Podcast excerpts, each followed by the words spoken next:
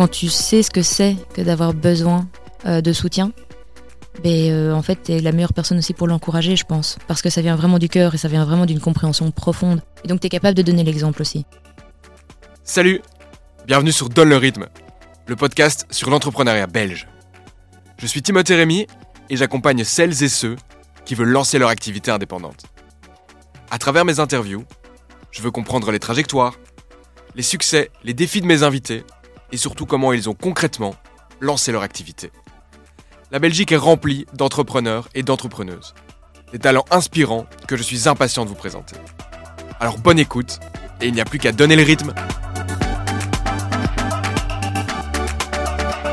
Salut à tous et à toutes. Alors, dans cet épisode, j'ai interviewé Aline, Aline du Wellnest, euh, le Wellnest étant une communauté sur Facebook, en gros un groupe Facebook, avec plus de 21 000 euh, membres, composé que de femmes, majoritairement bruxelloises, mais pas que. euh, et c'est d'ailleurs appelé euh, Wellness, le plus grand groupe de copines de Belgique. Et donc avec Aline, on va discuter de, comment on lance une communauté pareille, euh, et l'ambition initiale, la manière dont elle a tenté de le monétiser, qu'elle a aussi osé le monétiser avec le temps, car au début c'était pas si simple, les différents modèles du coup qu'elle a pu mettre en place pour y arriver. C'était aussi pas mal le roller coaster. Il y a eu des phases de up, des phases de down. Ici on est dans une phase de break, elle l'expliquera aussi. On parlera aussi de son rapport aux réseaux sociaux, la manière dont elle le vit, qu'elle accepte que ce soit perçu complètement différemment par les autres. Donc voilà, moi c'est un épisode qui m'a plu, avec un parcours un peu plus atypique que ceux euh, que j'ai pu déjà vous présenter. Donc voilà, moi ça m'a plu l'enregistrer, j'espère que ça vous plaira aussi de l'écouter. Voilà, bel épisode. Salut Aline. Salut, comment vas-tu? Ça va bien, on se disait justement qu'on allait euh, répéter le, le comment ça va, qui est euh, la phrase un petit peu d'accroche euh, classique Je dans, hein. c'est ça, dans tous les dans tous les podcasts. Et donc ça va. Et toi, plutôt que de demander comment ça va, comment était euh, ta semaine? Euh, intéressante, je dirais bien chargée, que ce soit professionnellement, émotionnellement, socialement. Il y a eu beaucoup de choses qui se sont passées, mais euh, du coup, euh, semaine bien remplie, très intéressante, vraiment. Ok, une bonne reprise. euh, on enregistre ici en janvier, le lendemain de la journée euh, la plus enneigée actuellement de 2024. euh, Mhm. donc assez excitant. Euh, il fait beau, c'est Mel Smile. Et euh, tu es le premier enregistrement euh, de 2024 euh, pour moi. Je vais euh, refaire mes stocks parce que j'ai pas enregistré depuis euh, mi-décembre. Donc je suis assez excité. D'ailleurs aujourd'hui j'ai un deuxième enregistrement que je fais après toi. Et je suis aussi excité parce que j'ai repris euh, un peu plus comme focus le podcast. Donc Mhm. je fais plusieurs activités. Je suis trois jours sur cinq consultant. Et deux jours sur cinq, je fais toute une série d'autres activités, le coaching, podcast. Et je publiais pas mal sur LinkedIn avant. Et j'ai décidé de me focaliser sur le podcast. Et donc euh, ça m'énergise et c'est assez chouette. Mais on va pas parler de moi aujourd'hui, on va parler de toi et du euh, Wellnest, qui est le plus grand groupe de copines de Belgique. Yep, yep. Exactement, donc une communauté de, de femmes Mhm. que tu as créée il y a 4 ans. Tout. Maintenant, c'était avant le Covid ou juste euh, à l'époque du veille. Covid La veille du Covid, Mhm. ok. Et pourquoi je t'ai invité et pourquoi ce sujet?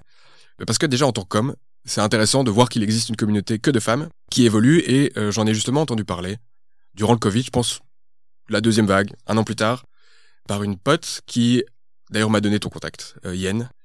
Euh, Yen s'entraîne à qui je, je fais des bisous. Et ensuite j'en ai parlé à d'autres euh, d'autres amies femmes. Donc toutes mes potes n'y sont pas, mais quand même je dirais allez, en gros un 50% y est. Mhm. Et euh, à l'époque, je m'attendais pas du tout à faire un, un podcast, mais maintenant, le modèle de communauté m'intéresse. Je sais que tu l'as fait évoluer, que actuellement, il n'est pas encore payant, Non. qui va le devenir. Oui. D'une certaine manière, en tout cas, l'enjeu, c'est, je voulais parler aussi de ça aujourd'hui, la monétisation, comment toi Mhm. t'en vis. Si ça se trouve, c'est pas ton objectif, ça aussi, on peut en parler.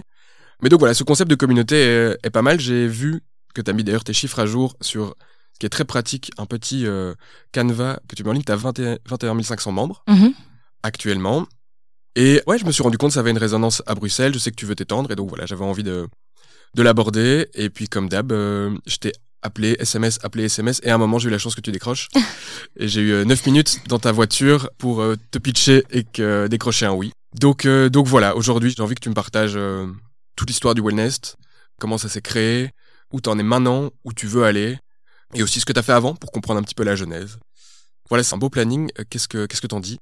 Bah, euh, c'est tout bon. Merci beaucoup pour l'invitation. En tout cas, ça fait super plaisir. Eh ben, écoute, euh, merci d'être venu. Je pense que c'est un win-win pour les deux. Donc c'est parfait. Plutôt que de... Souvent je demande comment tu te présentes, c'est aussi assez classique. Euh, Qu'est-ce qui te fait kiffer toi, Aline? Euh, moi, c'est d'être euh, impressionné. Être impressionné. Il faut en fait euh, que je sois exaltée. Ça peut être, je peux être exaltée par quelque chose de très très simple, comme quelque chose de grandiose et d'incompréhensible. Mais il faut que je sois en fait prise par mes gardes ou que je sois que j'ai envie de m'asseoir quoi. ok, et à quel point ça, ça t'arrive souvent? Bah, en fait, moi, ça va te paraître super bateau et c'est pas comme ça tous les jours, mais je t'avoue que tous les jours, je pense que clairement, euh, rien que le fait de me poser deux secondes et de réaliser juste qu'on est tous en vie sur une planète qui flotte dans, Mhm. dans le cosmos, rien que ça, moi, ça m'éclate. Donc voilà, je suis quand même assez facilement satisfaite Ouais, de ce donc t'es côté-là. t'es souvent impressionné quoi du coup. Ok. Quels sont les sujets que toi t'aurais envie d'aborder aujourd'hui, en plus de ce que j'ai cité, ou des messages que t'as envie de faire passer? Je pense que ce que j'aime beaucoup aborder en règle générale, c'est l'aspect euh, courage, légitimité, et puis surtout d'un point de vue neuroatypique. Puisque moi, ça fait quand même euh, une très grosse euh, partie euh, de ce que je suis. Ça influence énormément mes comportements, mes décisions, Mhm. mes méthodes de fonctionnement. Et je pense que c'est un, ouais, c'est un point de vue qui est toujours très intéressant à aborder. Et parce qu'il y en a beaucoup plus que ce qu'on croit, et qu'il y a certaines personnes qui vont parfois se reconnaître justement parfois Mhm. dans dans certaines choses que je dis et qui se disent ah ben en fait je, je, je suis pas juste starbe ou je suis pas juste euh, complètement à côté de mes pompes. En fait, peut-être qu'il y a une piste pour moi aussi à explorer et que je vais découvrir d'autres chemins à emprunter.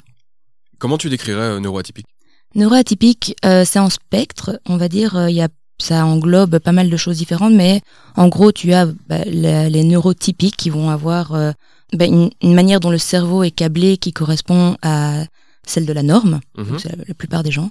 Et puis tu as les neuroatypiques qui vont avoir euh, des cerveaux qui sont qui sont faits différemment, qui sont connectés, on va dire branchés différemment. Et donc par exemple dans le spectre, tu vas avoir euh, l'hypersensibilité, tu vas avoir l'autisme, tu vas avoir le TDAH.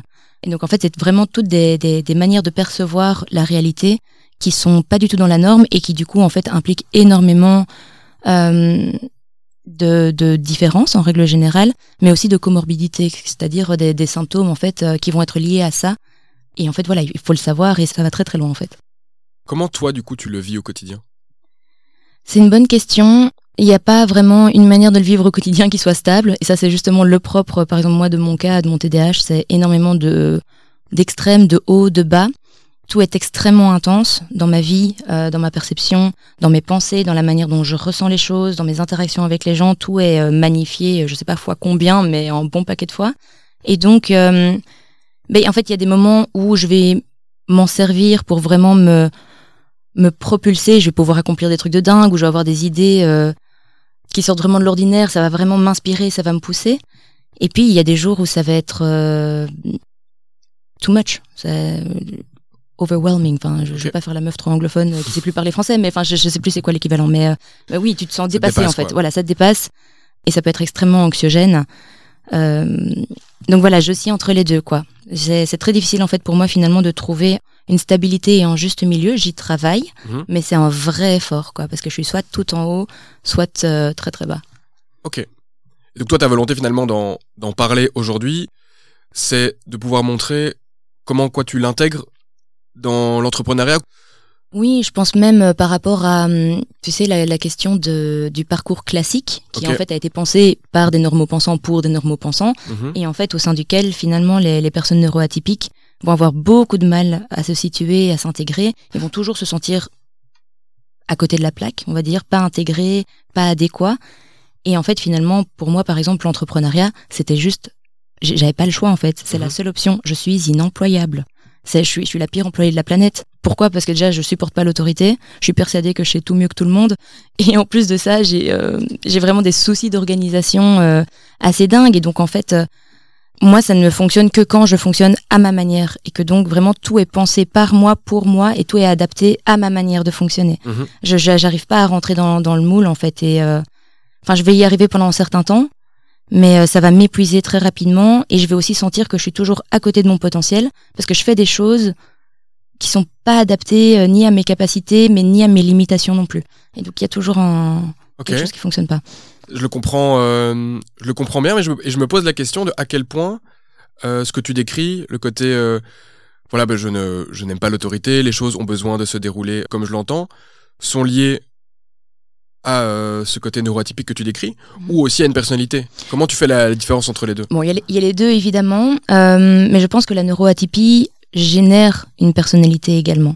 Je pense que la, bah, personnalité se, crée se façonne euh, au fil du temps. Oui, tu viens avec une, avec une base, tu viens avec un, avec un set de, certaines caractéristiques, mais très clairement en fonction de, de tes expériences, de tes possibles traumas, de tes compréhensions de la vie, euh, de tes interactions avec les autres gens, ça va aussi également façonner en fait. Alors c'est peut-être pas la personnalité originelle, mais ça va être en tout cas des mécanismes qui vont en donner devenir automatiques et qui vont être engrainés au sein de la personnalité et qui vont avoir des répercussions vraiment euh, dépendamment de des expériences qui ont été vécues euh, précédemment. Et donc la neuroatypie, comme les expériences sont vécues de manière euh, assez singulière, bah ça va en fait faire développer parfois des, des comportements, des réactions ou des, des visions euh, qui, sont, qui sont vachement alternatives. Du coup, en parlant de vision alternative, et pour faire la transition avec euh, euh, le wellness, quelle vision alternative alors as-tu mis en place au moment où tu as lancé le wellness Ou comment ça s'est passé Comment ouais, comment tu t'es lancé dans, dans le bain? Alors, bon, ça c'était un truc qui entre guillemets, se préparer depuis longtemps. Si on parle vraiment de la création du projet en lui-même, ça a été quelque chose de super impulsif, comme exactement tout ce que je fais. Je ne prémédite jamais rien. Euh, j'ai jamais prévu que le wellness soit ni en projet professionnel, euh, entrepreneurial, euh, ni même une réussite. Je l'ai juste fait parce que j'ai eu l'idée et que dans les cinq minutes, c'était créé. Et je fonctionne comme ça. C'est vraiment au coup, au coup, de sang, au coup de chaud, mais surtout, enfin, au coup de passion, je pense. Dès que je sens en fait dans mon corps quelque chose qui m'anime, qui m'excite, qui me, qui m'enthousiasme, bah, je sais presque pas m'en empêcher. En fait, je suis poussée par cette envie de, de, créer ou de mettre en place. Et puis après, peut-être que cinq minutes plus tard, je me dis en fait c'est trop de la merde, enfin n'importe quoi. Et j'aurai une autre idée. Et en fait, euh, je vais commencer à faire des percussions avec mes avec mes cuillères dans ma cuisine. Enfin donc euh, l'un dans l'autre. Là, euh, le, le, le, projet faisait vachement sens pour moi et donc il, il, a eu beaucoup de succès. Il a décollé et c'est ma passion aussi. Donc voilà, maintenant je passe plus trop du coq à l'âne par rapport à ça. Mais comment est-ce que c'est venu pour venir à ta question? C'est que donc, j'explique souvent que bon, moi, j'ai pas toujours été euh, très connectée à ma féminité en règle générale. Euh, c'est hyper cliché à dire et j'aime pas dire ça en règle générale non plus, mais euh, jamais été très fifi. Qu'est-ce que ça veut dire fifi? Mais je veux dire dans dans le préjugé classique, j'étais pas une, une, fifi, on va dire. J'avais pas énormément de copines. J'étais assez intimidée en fait par les filles. J'étais beaucoup plus à l'aise avec les garçons. Mhm. Et donc j'ai jamais été non plus très euh, ni encouragée, mais ni euh, naturellement euh, connectée à, à, cette partie-là euh, de moi. Et c'est pendant mes voyages, en fait, vraiment que j'ai que j'ai connecté beaucoup plus à ma féminité, à mon énergie féminine. Quand je dis féminité, de nouveau, on va pas rentrer dans des, des débats. Je veux dire, c'est l'énergie féminine en tant que telle. Je parle pas mhm. de la femme ou de l'homme. Et en fait, en me découvrant moi-même en tant que femme et en découvrant en fait des aspects de moi-même qui étaient liés à ma féminité, qui étaient en fait incroyables, mhm. que j'ai découvert sur le tard, bah, ça m'a beaucoup plus connecté du coup aux femmes aussi. Et euh, durant mes voyages, j'avais tout le temps envie de connecter avec elles. Je me suis rendu compte que j'avais beaucoup plus envie d'échanger, d'apprendre à les connaître, d'apprendre à les comprendre. Je voyais en elles en fait des choses que j'admirais, que j'étais pas capable de voir avant ou que je craignais avant. Ça m'en a appris énormément sur moi-même.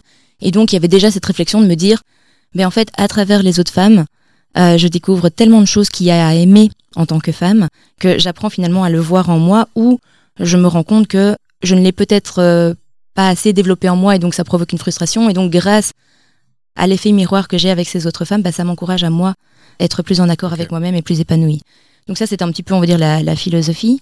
Et du coup, là, tu as créé ce groupe Facebook. C'est ça, tout à fait. Ben, en fait, ouais, je revenais de nouveau de voyage et ben, j'ai, de nouveau, j'étais entre un peu quelques boulots, je savais pas exactement quoi faire, j'étais un petit peu perdue. Et euh, bah, je suis une grande rêveuse en fait, je suis une grande idéaliste, euh, presque euh, utopiste, et j'ai toujours rêvé de société idéale en fait. Je me suis toujours posé la question de ah mais pourquoi est-ce qu'on n'est pas tous copains ou pourquoi est-ce qu'on n'est pas tous plus sympas les uns avec les autres, enfin de manière vraiment presque naïve, j'ai envie de dire de manière presque enfantine. Il y a ce truc vraiment ouais très idéaliste d'un enfant qui veut juste que tout le monde soit copain dans la cour de récré et qu'on arrête de se chamailler. Et je sais pas, je, je, pensais à ça, je, me faisais cette réflexion, j'étais sur ma terrasse et puis je me suis dit et mais en fait, on pourrait trop faire un groupe Facebook, et alors on pourrait toutes devenir copines et tout. Et en fait, j'ai eu l'idée, je me suis levée, j'ai ouvert mon, mon ordi, j'ai créé le groupe Facebook. en, franchement, en 15 minutes, le truc était fait, quoi. Ok. Et euh, euh, j'ai appelé mes, mes, mes, potes de l'époque parce que je pouvais même pas rajouter des gens, il y avait un bug, enfin bref, je pouvais rajouter personne dans le groupe moi-même. Donc j'ai demandé à mes potes de se rajouter, je leur expliqué un petit peu l'idée que j'avais eue. Donc le premier jour, on était 15, et je leur ai dit, ramenez toutes vos copines, juste invitez-les. Et, et en fait, ça, ça a été créé la veille de l'annonce du premier confinement. Et donc c'est ça aussi qui a fait, euh, c'était pas du tout calculé, mais ça a, ça a été vraiment euh, un très très bon timing. Parce qu'en fait finalement, du jour au lendemain, les gens se sont retrouvés complètement isolés chez eux, dans mhm. une situation inédite. pas de contacts sociaux, en tout cas euh, mille fois moins, et tous derrière leur ordinateur en télétravail. Et donc en fait les conditions étaient parfaites parce que avec le wellness, ce qui était dingue, c'est que finalement les gens faisaient encore beaucoup plus de connexions que dans la vraie vie alors qu'ils Mhm. étaient en confinement. Les filles se sont fait plein de potes pendant le confinement, là où elles en auraient jamais pu faire autant en un laps de temps si réduit euh, si ça n'avait pas été euh, le cas du confinement. Donc c'était euh, c'était super chouette. Et donc au tout début, c'était un petit peu ce, ce groupe de soutien entre nanas pendant le confinement. Euh, on se posait un peu la question de ok, ben comment est-ce qu'on va s'améliorer, comment est-ce qu'on va sortir de ce confinement en étant des meilleures versions de nous-mêmes? Donc ça peut être, euh, on se faisait des séances de sport en visio. euh, Il y avait euh, des, des, filles qui nous expliquaient comment faire nos cosmétiques naturels ou Ok. euh, nos, nos, nos, nos produits. On se lançait des, des, des défis, on arrête de se laver les cheveux ou on se fait, enfin tout plein de trucs. Et donc en fait, c'était vraiment cette ambiance. euh, qu'on a avec notre groupe de copines, de meilleures copines qui est super proche. Mais l'idée, c'était vraiment de le, de le rendre le plus large possible pour maximiser aussi ben, les échanges, les opportunités, en mélangeant les profils aussi, pour justement sortir un petit peu de cette bulle de nos amis qu'on connaît, qui nous ressemblent, qui viennent certainement, ou très souvent en tout cas, du même milieu socio-culturel ou socio-économique, euh, même région. ou- C'est très souvent comme ça. En tout cas, avec les, les, les potes qu'on a de, de, de l'école et avec Mhm. lesquels on, on reste. Et là, l'idée, ouais, effectivement, c'était de, de répliquer le même principe de confiance, de soutien, et de, mais au, au plus grand nombre. Je suis très content que tu abordes le sujet. C'est quelque chose que je m'étais euh, posé euh, comme question, à quel point c'était euh, diversifié. Donc, Mhm. euh, pour la petite info, si vous allez sur l'Instagram d'Aline et que vous cliquez sur son petit lien Linktree, vous allez voir plein de plein de liens, dont un dont j'ai oublié le nom, mais en fait qui vous donne accès à un petit lien Canva avec euh, 8 pages et dedans tu mets à jour les chiffres du wellness. Et donc euh, pour analyser un petit peu euh, bien euh, tes membres, on a 21 500 membres, il y en a euh, 91% en Belgique, Ouais. puis on a quasi 5% en France, puis euh, le reste dans d'autres pays. On a euh, 68% de femmes entre 25 et 34 ans. Mhm. Et ouais, donc c'est clairement la majorité. Je me suis posé la question, je me suis dit, tiens, est-ce que c'est finalement pas 20 et- 21 000 femmes euh, du même milieu? Tu vois, Bruxelles, je m'étais dit, tiens, est-ce que c'est euh, Bruxelles Sud, un milieu socio-économique relativement élevé? Euh, Là, tu dis justement que c'est assez diversifié, donc ça m'intéresse de, de savoir, euh, ben oui, qui, euh, qui la compose, cette communauté? Ouais, c'est une très bonne question. Eh Ben, en fait, en toute honnêteté, bien évidemment, au tout début, ben, en fait, c'est un, rayonnement. En fait. Donc, toutes, les- toutes les filles vont ramener leurs copines. Donc, au tout début, fatalement, ben, c'est moi, mes copines autour de moi, puis les copines de mes copines. Ouais. Donc, fatalement, on reste dans un cercle qui, ben, en fait, me ressemble encore très très fort et partage les mêmes caractéristiques démographiques, socio-économiques, euh, enfin tout ce que tu veux, ça, reste très proche de moi. Après, voilà, plus ça grandit, en fait, plus fatalement ça va, ça va, se, ça va se diversifier. Et là, aujourd'hui, bah, avec plus de 21 000 euh, membres, oui, là, on a de, de tous les profils. On a une majorité de bruxelloises. Alors oui, il y a encore une tendance au sud-ouest, est de Bruxelles, bah, parce Mhm. que de nouveau, comme c'est c'est c'est de là que moi je viens à la base et que mes copines viennent, bah, ça avait commencé de là, donc le noyau reste celui-là, Mhm. mais il s'est énormément étendu. Et donc aujourd'hui, en fait, c'est impossible pour moi de quantifier la, multiculti- la multiculturalité, par Bien exemple, tu vois. Oui, voilà, c'est pas évident. C'est pas quantifiable parce qu'en fait, moi, qu'est-ce que je vois Ce sont les informations que Facebook me donne sur le profil des gens, c'est-à-dire leur âge Ouais. et euh, la commune d'où elles viennent, si elles l'ont mentionné. Ce qui n'est pas toujours le cas. Mais je vais pas savoir euh, beaucoup plus de choses que ça. Je le vois simplement. Et comment est-ce que je le vois? C'est parce que bah, tous les jours, en fait, j'ai des demandes d'ajout Mhm. et je vois en fait un, un petit peu euh, les, les profils et je vois qu'ils se diversifient de plus en plus. Et donc là, vraiment, il y a, euh, oui, il y en a pour tout et, et tout le monde. T'as combien de demandes d'ajout euh, par jour? Euh, en moyenne, je vais en avoir entre 10 et 20. Ok. Mais du coup, pour revenir à la, à la création, tu me disais, ok, tu te lances, tu crées ce groupe Facebook. Il s'appelle directement Wellness le. Ouais. Donc c'est Wellness le plus grand groupe de copines de, ok, de Belgique. Mhm. Comme ça, tu l'as directement créé comme ça. Toi, ton objectif à ce moment-là, c'était de réunir. Ouais. Ok. Est-ce que cet objectif a évolué?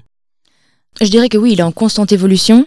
Parce que déjà, une communauté aussi, alors oui, il faut avoir une personnalité qui la gère et qui la lead et qui, voilà, qui, qui prenne des décisions.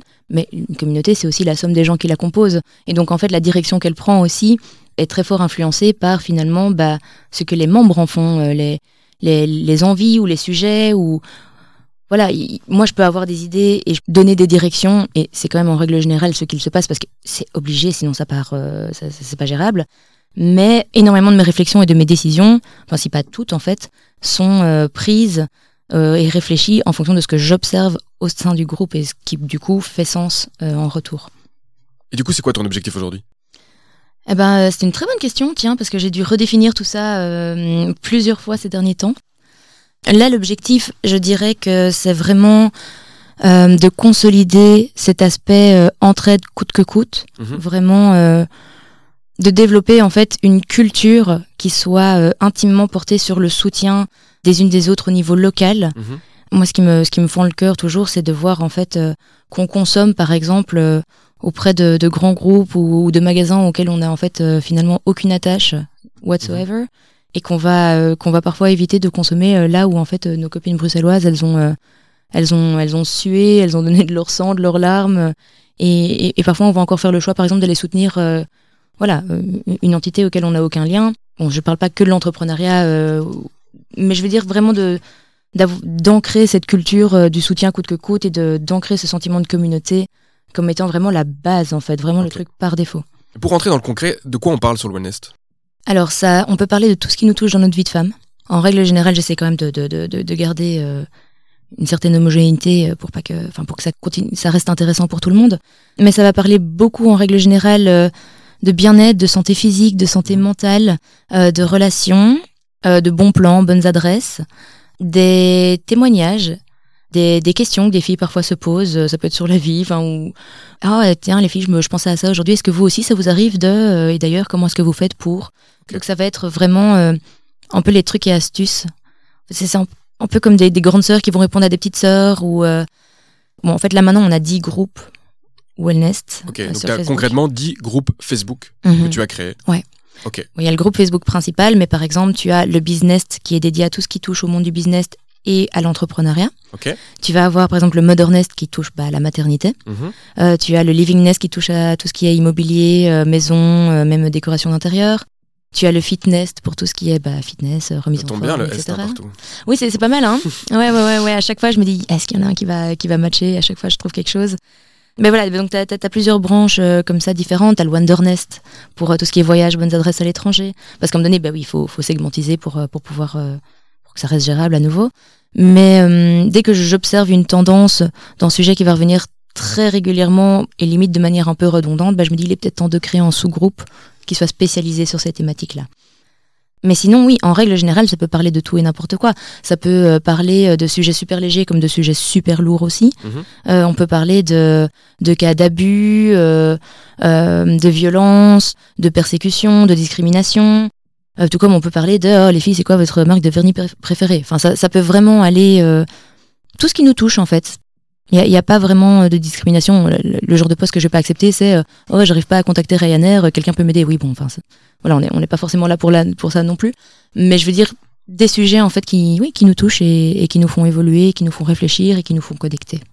Il y a combien de posts par jour? Ouf. Euh, je sais qu'en en termes de demandes par jour, on a entre euh, 150 et 200 demandes de postes par jour. Je les accepte évidemment pas tous. Mhm. Il y a un gros gros filtre qui est fait.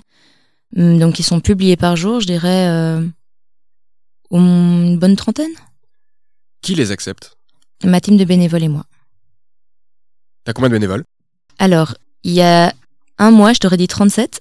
Quand même Ouais. Parce que quand j'ai écouté le podcast, je sais pas si je l'ai introduit, mais donc t'as fait un autre podcast que j'ai écouté pour préparer cet épisode, s'appelle euh, Muffin Game, qui vient de Mhm. Muff in the Game, mais transformé en muffin euh, comme, euh, comme le muffin à manger. C'est super bon d'ailleurs. Et euh, dans cet épisode, j'ai le souvenir que tu mentionnais plus une dizaine de bénévoles? Mhm. Ouais, oui, bah c'était, euh, je pense que Muffin Game c'était en avril ou en mai, quelque chose comme ça. Mhm. Et puis, euh, entre-temps, euh, ça, ça a encore euh, augmenté énormément. Donc, on était 37 là, il y a encore il y a un mois. Puis, bon, bah, ça, on pourrait l'aborder aussi, mais il y a un mois, j'ai pris la décision de vraiment tout mettre en pause, en tout cas, les, toutes les activités qui n'étaient pas les activités du groupe Facebook, mais ça, on pourra, on pourra en discuter. Et donc, maintenant, pour l'instant, euh, les seules activités qui, qui, qui restent, ce sont les groupes Facebook en tant que tels, et ils sont gérés par une dizaine de bénévoles euh, qui sont modératrices déjà depuis, euh, depuis plusieurs mois. Et heureusement, parce qu'elles sont fantastiques, elles font un boulot génial et euh, elles ce sont vraiment aussi euh, les gardiennes de la communauté avec moi. quoi. Pendant trois ans, j'étais euh, soit seule, soit avec une autre personne euh, à tout modérer. Mhm. C'était un boulot temps plein. En plus de tous les autres boulots temps plein, que, parce que je suis incapable de m'arrêter de lancer des trucs. Et puis à un moment donné, oui, effectivement, je me suis rendu compte que si je voulais développer mon projet, il, va, il allait falloir que je diminue mon temps de modération et que je puisse me concentrer en fait euh, bah, sur le développement du, du, du projet et de l'activité. Donc là, il y a eu des bénévoles qui sont rentrés euh, Et jeu pendant combien de temps t'as modéré solo pendant au moins trois ans. Et ça représente quoi de modérer solo? À quel, combien de temps concrètement tu passes euh, derrière ton écran à, à valider ou non des posts toute la journée, du matin au soir. Ok. Toute la journée, vraiment, je, euh, ouais, je me réveillais, je prenais mon téléphone, j'avais déjà tous les postes de, de, la nuit ou de la veille au soir euh, en attente. Première chose que je faisais, c'était ça, quoi. Et en fait, comme tu as des demandes de poste toute la journée et que j'étais hyper au taquet, hyper réactive, il y a un peu cette espèce de. Je dois valider tous les postes avant qu'ils soient postés. Mais donc, je voulais mhm. vraiment être au taquet pour que personne ne se sente dans l'attente, dans la frustration. Il y avait énormément aussi de, du coup, sacrifice de mon temps et de mon espace personnel. Beaucoup de people pleasing à cette époque-là aussi, fatalement. Mais rien à faire, c'est ça aussi qui a fait que la communauté a fonctionné comme elle a fonctionné. Donc. Ok. Comment tu te sentais à ce moment-là? Euh, C'était des périodes très spéciales dans ma vie. En fait, portée et poussée par une sorte de, de, force comme ça inarrêtable, mais du coup fébrile en fait, parce que, euh, bon, ça de nouveau, c'est lié à, mon, à, mon, profil, à ma personnalité et à la manière dont je fonctionne. Mais euh, j'ai très fort une personnalité boule de neige, et donc en fait, quand je me lance dans un truc, ça va de plus en plus vite, ça va de plus en plus fort. Et à un moment donné, je suis dans, je suis, dans une dynamique où en fait, je suis vraiment, euh... ouais, je suis, ouais, je suis, happé. Je, suis happé et je suis lancé dans mon truc. Ça a été des, des périodes très difficiles. Euh, déjà, euh, je pense qu'au niveau de mon couple, ça a été euh, un changement très très fort. Il y avait en avant et puis en après wellness, très mhm. clairement. Euh, le wellness m'a pris énormément de temps, de focus, de stress aussi. Il hein, y a rien à faire parce que bon plus ça grandissait, plus il y avait des demandes. Et en fait, moi, je deal avec des humains et avec des émotions. Je suis aussi hypersensible, donc j'absorbe tout. Euh, j'absorbe tout, mais je gère tout aussi. Et donc, en fait, il y, a ce truc de où t'emmagasines, t'emmagasines, t'emmagasines. Tu te plies en quatre et ta, ta, ta préoccupation première, c'est de faire en sorte que tout le monde soit satisfait, que tout le monde y trouve son compte, que tout le monde se sente bien, accueilli, pris en compte, pris en charge. Et donc, il y avait vraiment cette espèce de sacrifice où finalement, bah, ça, a, ça a été pendant toute une période de mal en pis. Je, je sacrifiais de plus en plus de ma vie à moi pour améliorer celle des autres. Et à l'époque, j'étais vraiment euh, convaincue que c'était quelque chose de noble que je faisais. Ok. Tu te mettais dans cette situation oui. avec cette. Euh, je, je peux pas dire que j'étais la victime de qui que ce soit. Il y a personne qui m'est euh, enchaîné à mon téléphone ou à mon bureau et qui m'a dit maintenant, maintenant tu vas nous aider, meuf, ok? Euh, Non, c'est clairement moi qui ai fait ça toute seule comme une grande. Mais voilà, j'arrivais plus à trouver mes limites à un moment donné et je me suis vraiment laissé entraîner là-dedans jusqu'à ce que je sacrifie absolument tous les aspects de ma vie. C'est-à-dire, bah oui, ma santé physique, ma santé mentale, ma santé financière, euh, ma santé relationnelle, mon couple. Oui, mais mes, relations avec mes potes et tout, finalement, je voyais même plus mes potes. Ok. Tu bossais genre combien d'heures semaine? 70. Ok.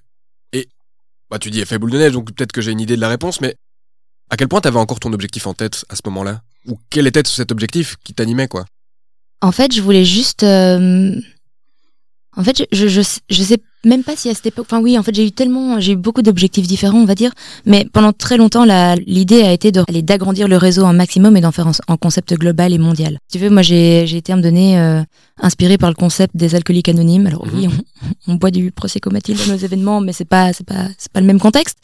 Mais euh, l'idée, c'était qu'en fait, ben, au cours de tous mes voyages, j'ai vu des réunions ou des, des, des, des hubs de A partout dans le monde, mais même dans les endroits les plus reculés du monde, parce que il y a toujours un village euh, au sein duquel il y a un ou deux alcoolos, et ils vont faire une réunion à deux s'ils le font, mhm. mais c'est un système en fait qui est universel et qui se retrouve partout, et c'est un système de soutien en fait pour les personnes qui en ont besoin. Et j'ai toujours eu cette vision de, en fait, moi je veux qu'il y ait des wellness partout dans le monde. Je veux que en fait une femme elle puisse être partout dans, enfin n'importe où dans le monde, bah, ça peut être dans le cadre, par exemple, d'un voyage euh, solo, perso, je sais pas, genre tu vas pour la première fois toute seule à New York. Bah, ton réflexe, c'est de te dire euh, Ah bah tiens, je vais aller voir euh, le Wellness New York, qu'est-ce qu'elle propose Je vais voir un petit peu si je peux rencontrer des, des, nanas, si elles font des activités, si je peux pas connecter avec les unes les autres, demander des conseils. Mais ça peut être aussi, par exemple, waouh, je suis paumé dans un endroit, je suis en danger, je sais pas trop quoi faire. je vais essayer de trouver l'antenne wellness la plus proche et de trouver du, du, une sécurité. Donc si je récapitule un peu, donc, on y reviendra aussi, c'est intéressant, un moment que tu, partages aussi, euh, tu parles de tes voyages, ce qui s'est passé, mais. Donc voilà, t'évolues dans ta vie. T'as quel âge en fait euh? Là, je viens d'avoir 29 ans. Tu viens d'avoir 29 ans, donc tu vends le One à 25 ans. 24, mhm. oui. 24, 25, ouais, 24. Donc je le dis comme ça, on en parlait, mais les auditeurs et les auditrices euh, le savent. Tu es parti 4 ans avant en voyage, donc tu es au début de ta vie. Bon, on est encore tous, tous les deux au début de notre vie. J'ai 31, donc voilà, c'est, on a encore une longue route devant nous. Mais concrètement, voilà, tu arrives à 25 ans. Je comprends que tu as un certain élan, tu as une connexion maintenant que tu as envie euh, d'avoir avec d'autres femmes, tu veux créer finalement cette relation d'entraide, c'est quelque chose qui est important pour toi. Tu lances ce groupe, j'entends, voilà, tu rajoutes des gens euh, petit à petit, ces personnes rajoutent également d'autres euh, d'autres personnes. On va parler d'un élément qui a aussi si j'ai bien compris dans l'autre podcast, le déclencheur qui fait que ça, grandi de manière plus exponentielle. T'expliques que ensuite, t'as passé beaucoup de temps, quitte à te perdre dans cet exercice-là, et que très tôt, t'as eu cette volonté de finalement t'étendre partout dans le monde. La question que je me pose, c'est à quel point ou quand est-ce que tu t'es posé des questions sur la monétisation ou la rentabilité de ce concept? Mhm. Je pense qu'à partir du moment où je me suis rendu compte que j'y passais déjà en temps plein, Ouais. et que en fait, bah, du coup, c'était impossible pour moi euh, très très vite d'avoir un boulot sur le côté. Euh, et puis surtout aussi parce que déjà, je- j'avais plus du tout envie. J'étais tellement portée par mon projet et tellement passionnée par le truc qu'en fait, je me disais, bah, même si je pouvais prendre en, en mi-temps, Mhm. Je, je voudrais pas parce que je veux vraiment concentrer tout mon, tout mon temps à ça. Mais donc c'est clair qu'à un moment donné, bah oui, il y a la question qui se pose de bon, bah ma chérie, ok, c'est très bien, t'es en groupe Facebook et tu fais ça à temps plein, mais oui, comment est-ce que tu vas remplir ton frigo, quoi? Et donc effectivement, là, comme j'avais pas de revenus et comme j'ai énormément voyagé, que c'était on and off, que j'ai jamais fait en, j'ai jamais tenu en boulot plus de six mois, ben j'avais pas droit au chômage. Et donc, euh, ben, à un moment donné, euh, la, la solution que j'avais, c'était vraiment le CPS. Donc, je suis restée au CPS pendant euh, deux ans et demi, je dirais un truc comme ça, où euh, je touchais bah, euh, 1100 euh, balles par mois. Et donc ça, ça m'a permis bah, alors de pas. Bon, alors après, je vais, je vais rester honnête, bien évidemment aussi. hein, J'étais dans une, dans une relation pendant tout un temps, je n'avais pas de loyer à payer. J'ai été extrêmement soutenue. Alors, j'étais pas avec quelqu'un qui me payait ma vie, euh, mais j'étais avec quelqu'un qui m'a qui m'a énormément soutenue, qui a compris mon besoin d'indépendance et mon besoin de prouver, de me prouver et de lui prouver aussi que j'étais capable de m'en sortir. Et donc, il m'a laissé aussi Mm, dans le L'opportunité de dur. faire. Voilà, il m'a- laissé aussi dans, dans, dans les tranchées, euh, mais il ne m'aurait jamais laissé dans la merde. Voilà, et s'il y avait un, mo- un moment donné où j'étais pas capable d'assumer euh, mes besoins, bah, il a toujours été là euh, pour moi derrière. Donc j'ai eu cette chance aussi, euh, clairement. Mais oui, la, la question financière a été un, un stress euh, incroyable. Et même au- au-delà de ça, au niveau de la culpabilité, de me dire, mais en fait, euh, moi je suis là, euh, ok, j'ai pas envie d'être un poids pour mon partenaire, j'ai pas envie que voilà, si j'ai envie de, de, de- faire fonctionner cette relation, j'ai envie de pouvoir aussi être quelqu'un de viable financièrement et de voilà, de, oui, que ce soit pas en, que ce soit pas en poids dans, dans, dans la relation. Donc ça a été une question qui, qui s'est posée quand même assez tôt. Mais c'est vrai que tant que j'avais encore le CPS, mais il n'y avait pas l'urgence. C'est à partir du moment où j'ai plus eu droit au CPS, Mm. où là, du jour au lendemain, je me suis dit, bon, bah là, ma cocotte, oui, là, à partir du mois prochain, tu as 0 euros par mois. Donc qu'est-ce que tu vas faire? Pour un peu expliquer ce qu'est le CPS, donc CPS c'est pour Centre Public d'Action Sociale. Euh, il y en a normalement un par commune euh, en Belgique. Et en général, les gens plus dans le, besoin, qui n'ont pas de revenus et qui ont besoin euh, bah, concrètement de d'argent pour pouvoir survivre, euh, ne pas finir dans la rue, qui n'ont pas de soutien de leurs parents, se tournent vers le CPS et font une demande. Et donc vraiment merci de, de le partager à Lynn, je t'avais demandé avant si c'était OK. Mhm. C'est une forme finalement, bon, là, c'est pas un tremplin vers l'entrepreneuriat, mais je voulais finalement le présenter aussi euh, comme tel aujourd'hui, parce qu'il y a plein d'options. Donc voilà, on a quand quelqu'un a la chance, enfin la chance, il est au chômage et qui Mhm. peut bénéficier du chômage, disons-le comme ça. C'est un moyen aussi, voilà, d'avoir le temps de préparer la suite. Il y a toute une série d'organismes qui le permettent aussi de se lancer. Euh, il y a Job Yourself que je vais d'ailleurs aborder dans un épisode euh, prochain avec euh, quelqu'un pour euh, pouvoir expliquer ce concept-là. On a la Smart qui est aussi un moyen de se lancer tout en gardant le chômage des jours où on ne travaille pas. Puis ensuite, il y a indépendant complémentaire, indépendant société. Mais le CPS, au final, ça reste un moyen de le faire. Alors, ce qui est particulier, c'est que c'est toujours un peu joué entre les lignes. Parce que quand tu es au CPS, a priori, t'es pas censé exercer un taf. Ou alors, si tu le fais, tu le fais en black. Donc, pour aussi expliquer comment y accéder, c'est pas si simple. Et ça demande de combattre des craintes administratives que pas mal de personnes peuvent avoir et aussi de se montrer à nu. Donc euh, pour être très concret, quand on remet un dossier, on doit un peu déballer toute sa vie, on doit donner ses extraits de compte de 3 à 6 à 12 mois en fonction euh, de ton cas, prouver que tu ne détiens aucun euh, bien. Si tu es encore jeune, il est possible que tu doives montrer si tes parents ne bénéficient pas assez de revenus pour t'aider. Et donc ensuite, tu vas remettre ton dossier. Et là, il y a un assistant ou une assistante sociale qui va traiter ton dossier et qui va le déposer au fameux conseil, conseil du CPS, qui a lieu en fonction des CPS, tous, les, euh, tous les mois ou deux fois par mois. Et là, c'est toujours un peu, euh, pour l'avoir vécu, j'étais moi-même au CPS euh, quand j'étais étudiant à l'université pendant 4 ans et demi quand même. Et donc, ça a toujours un petit peu ce moment de, doute où tu remets ton dossier, l'assistante ou l'assistant social te dit, bon voilà, moi, je vais le pousser, j'espère qu'il passera. Mais t'es dans les mains d'un d'un petit groupe de personnes qui doit dire est-ce que oui ou non euh, ça continue. Et c'est assez stressant. Je me souviens que moi, au début, c'était... euh, c'était valable six mois et puis je devais le renouveler tous les six mois. Et puis une fois que j'étais rentré dedans et que je crois qu'il y a une certaine confiance qui s'établit, c'était tous les ans. Alors je sais pas comment toi ça s'est passé.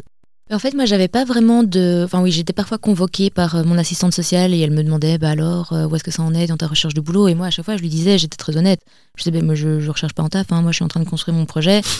voilà, je vais pas vous mentir, euh, je vais pas vous inventer des recherches de taf. Non, mon but, c'est pas de rester. Enfin, c'est de rester au CPS le moins longtemps Possible. possible, tout simplement. Euh, Je préfère vous dire ça et de vous dire, bah voilà, je suis activement en train de, de- de plancher sur le développement d'un projet qui va me permettre en fait de, de vous libérer et de donner ma place à quelqu'un d'autre euh, pour que je puisse être viable et, et indépendante. Donc voilà. Mais euh, en fait, j'ai énormément changé de CPS parce que je suis une grande voyageuse dans le monde, mais je suis une grande voyageuse à Bruxelles aussi et je déménage tout le temps. Oh, tu t'es pas facilité la vie. Ah non, non, non, non, non, j'ai fait, mais je pense 5 ou 6 CPS différents. Waouh. Non mais, je, mais franchement, je suis une, je suis une cinglée. hein. Quand, là, franchement, quand je quand j'observe vraiment genre euh, mon parcours dans Bruxelles, tous les appartes et les maisons que j'ai eues, c'est hallucinant. Genre à mon âge, je me dis mais c'est absolument pas normal. Je suis complètement nomade dans ma ville, quoi. Je, je bouge tout le temps. Alors, mais là, très pratico-pratique, comment tu gères le transfert euh, dans 5-6 CPS Parce que, selon moi, tu dois remettre ton dossier ou il y a un Mhm. transfert qui se déroule euh, inter-CPS Non, ça a été une galère. Hein. Ça, ça- ça a été une galère, clairement. Là, encore plus précédemment, parce que mes deux dernières communes, ça a été Rode-Saint-Genèse et Waterloo. Donc, en fait, c'est pas Bruxelles. Et donc, ils communiquent pas forcément entre eux. Mhm. Et même si euh, souvent ils disent qu'ils communiquent entre eux, enfin, ça, voilà, il y, a souvent des galères.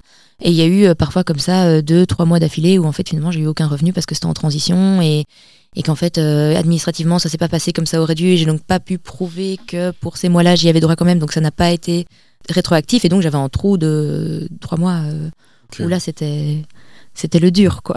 Ok. Waouh. Et à quel point c'était dur? Il y a vraiment eu des mois où c'était chaud? Euh, ouais, il y avait- bah, il y avait des mois où vraiment, euh, bah, genre j'avais juste 0 euro sur mon compte en banque et donc s'il fallait acheter quelque chose, bah c'était pas moi qui allais l'acheter quoi, tout simplement. Ok. Qu'est-ce que tu retires de, de ça, de cette expérience d'être passé par le CPS, euh, d'avoir vécu euh, le fait bah oui, de ne pas avoir d'argent pour, pour acheter à manger? Bah déjà j'en retiens que je- j'en suis extrêmement reconnaissante parce que bah sans ça ça aurait été encore plus dur, je pense. Ou sans ça, je pense que peut-être que j'aurais beaucoup plus vite abandonné euh, l'idée du wellness en me disant bah en fait euh, c'est juste pas viable, je vais pas me faire entretenir 100% par mon gars. Enfin voilà, il y, a, y a pas moyen, il y a pas moyen quoi. Donc euh, merci le CPS. Mais après oui, clairement c'est une expérience qui est aussi euh, comment dire euh, humbling. Ouais, ok, ouais, je comprends. tu- Tu, tu- tu- ouais, prends hein, du euh, recul et tu. Bah, t'es humble, quoi. Tu Oui, te- oui, ça te, ça te, hum- ça te humilise. voilà, c'est un ça. mélange entre humilité et humiliation, tu vois. Ça, Ça te rend humble, disons-le. ça voilà. ça, voilà, ça, te, ça te rend humble, ça te fait. euh, bah, ça te donne un peu euh, le, le- feu au cul aussi, parce que tu te dis, bah, moi, ma vie, ça va pas être ça, quoi, clairement. Je dirais à partir du moment où. euh, bah, voilà, aussi, bah, je, je- suis une cosmopolitaine, j'aime bien vivre, j'aime bien les belles choses, les bonnes choses. Euh, alors, sans vivre forcément dans un, dans un luxe ou quoi, mais c'est clair que j'aime bien mon train de vie.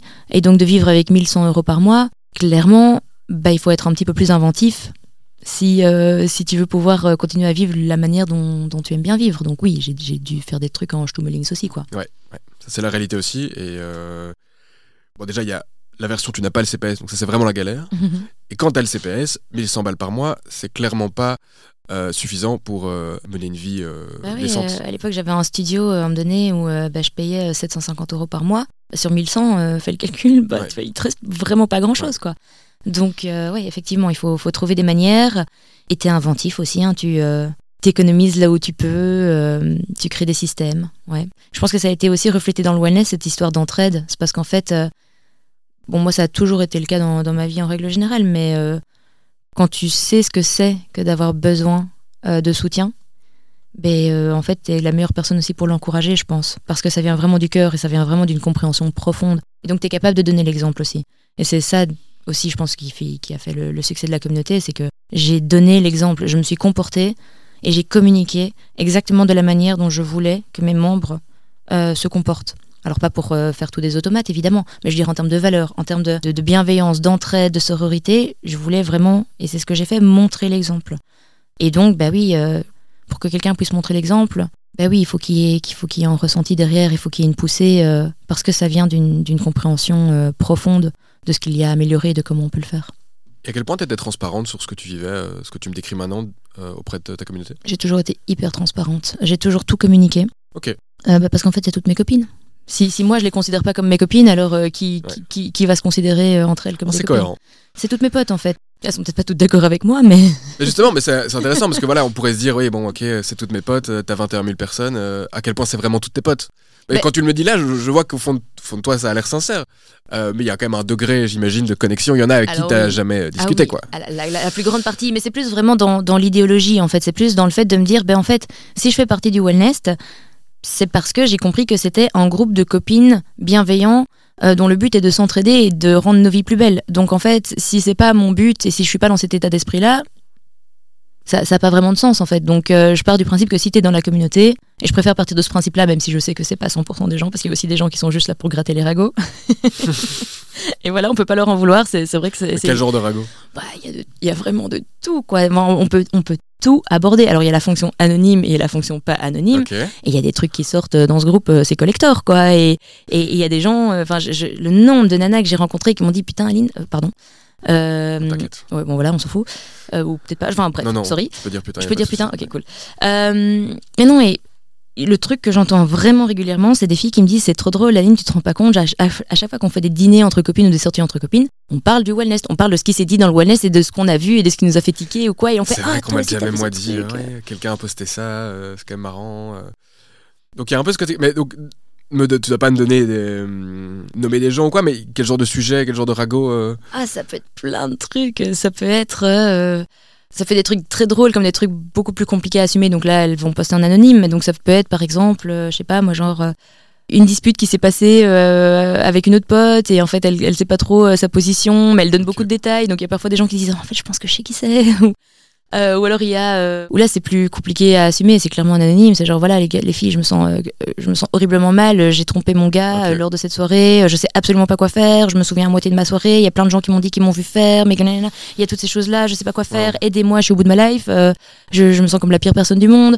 Et donc là, ben, là, il va y avoir toutes des discussions de filles qui vont qui vont essayer d'aider, de, de, de, de, donner des conseils, de, voilà. Euh, mais du coup, en fait, euh, il y a des filles, elles, lisent ça avec du popcorn, quoi. Parce qu'en fait, oui, il y a des gens, ils déballent leur life, quoi. Il y a des filles, elles, sont, elles sont vraiment pas de filtre et elles racontent tout. Et c'est génial parce qu'il y a vraiment parfois des situations où tu vas te dire, waouh, c'est bien. Euh, c'est bien hardcore ou c'est bien particulier. Et en fait, quand tu vois les commentaires, t'as tout le monde qui est là, putain, meuf, moi aussi, euh, oh, j'arrive pas à croire que t'aies dit ça, je pensais vraiment être la seule, ou euh, oh, je suis tellement rassurée de lire euh, que quelqu'un se sente ou pense comme ça aussi parce que j'avais tellement honte, ou est-ce qu'on peut en parler en MP, ou des trucs comme ça. Et donc, il y, a même une meuf qui m'a dit un jour, ça, ça m'a fait trop rire, elle m'a dit, je suis quasi tous les jours, systématiquement, en retard au boulot le matin, parce qu'en fait, le matin, dans mon lit, je scrolle sur le wellness, et en fait, je, lis tous les trucs, et je me plonge dedans, et j'oublie, le temps passe, quoi. Le temps passe, et à un moment donné, je me dis, merde, mais en fait, il me reste que, que 10 minutes pour prendre ma douche, m'habiller et partir, et elle, me dit, le wellness me rend en retard au taf. Je trouve ça trop drôle. Et toi, tu commentes? Ouais, blindé. Je suis hyper active.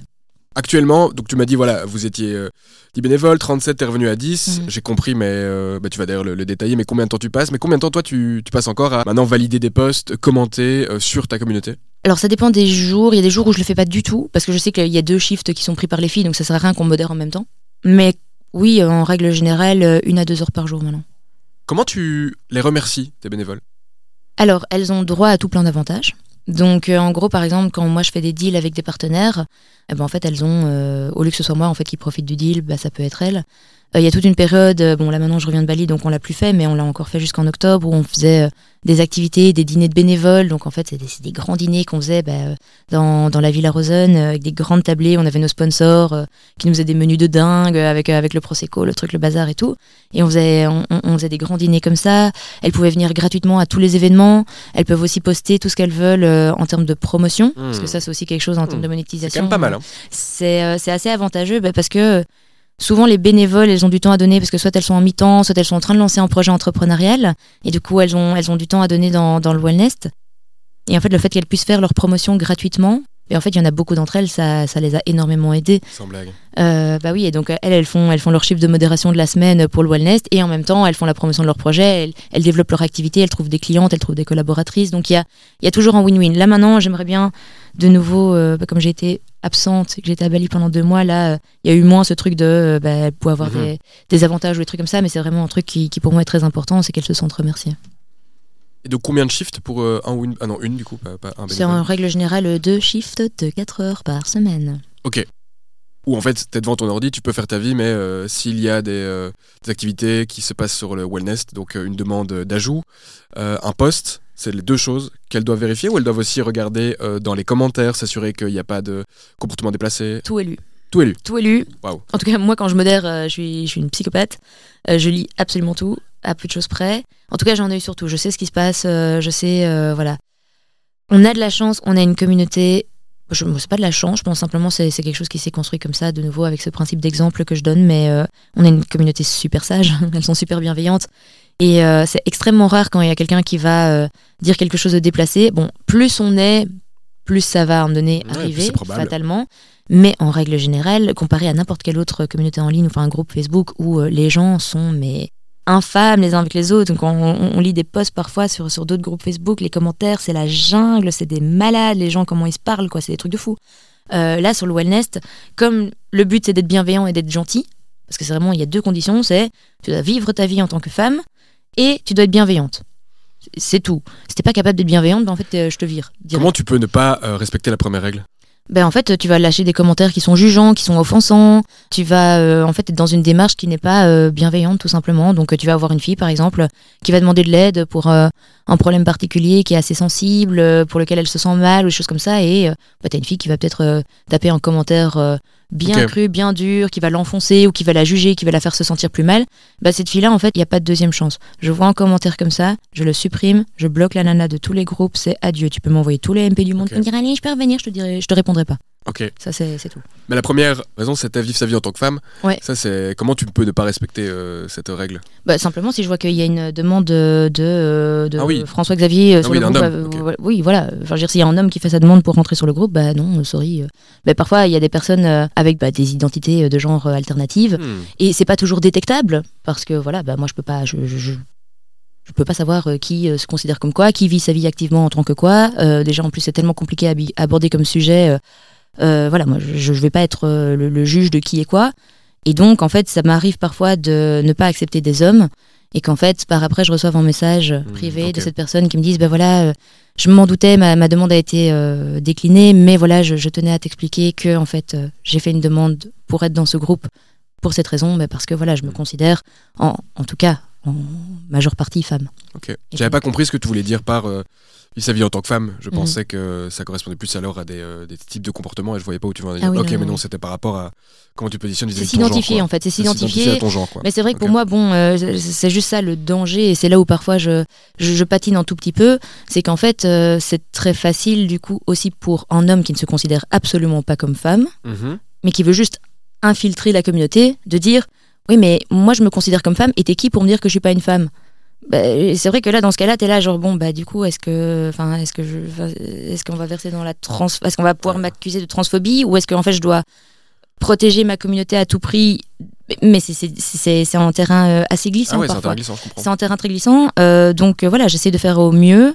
Et oui, et les personnes vraiment qui viennent vers moi, euh, qui, qui voilà, ils montent pas de blanche, ils me disent, euh, écoute, euh, voilà, c'est, je, je, je, je suis pas juste en dude qui essaye de s'incruster, j'ai vraiment des bonnes intentions. Ben là, évidemment, je vais l'accepter. De toute façon, au premier dérapage, euh, et ça c'est valable pour n'importe qui, ça dégage. Donc euh, Le pire, finalement, qui puisse arriver, c'est que il y a un infiltré qui lise du contenu qui ne lui est pas Oui. destiné. Parce que s'il Oui. fait un commentaire déplacé, un post déplacé, il va être.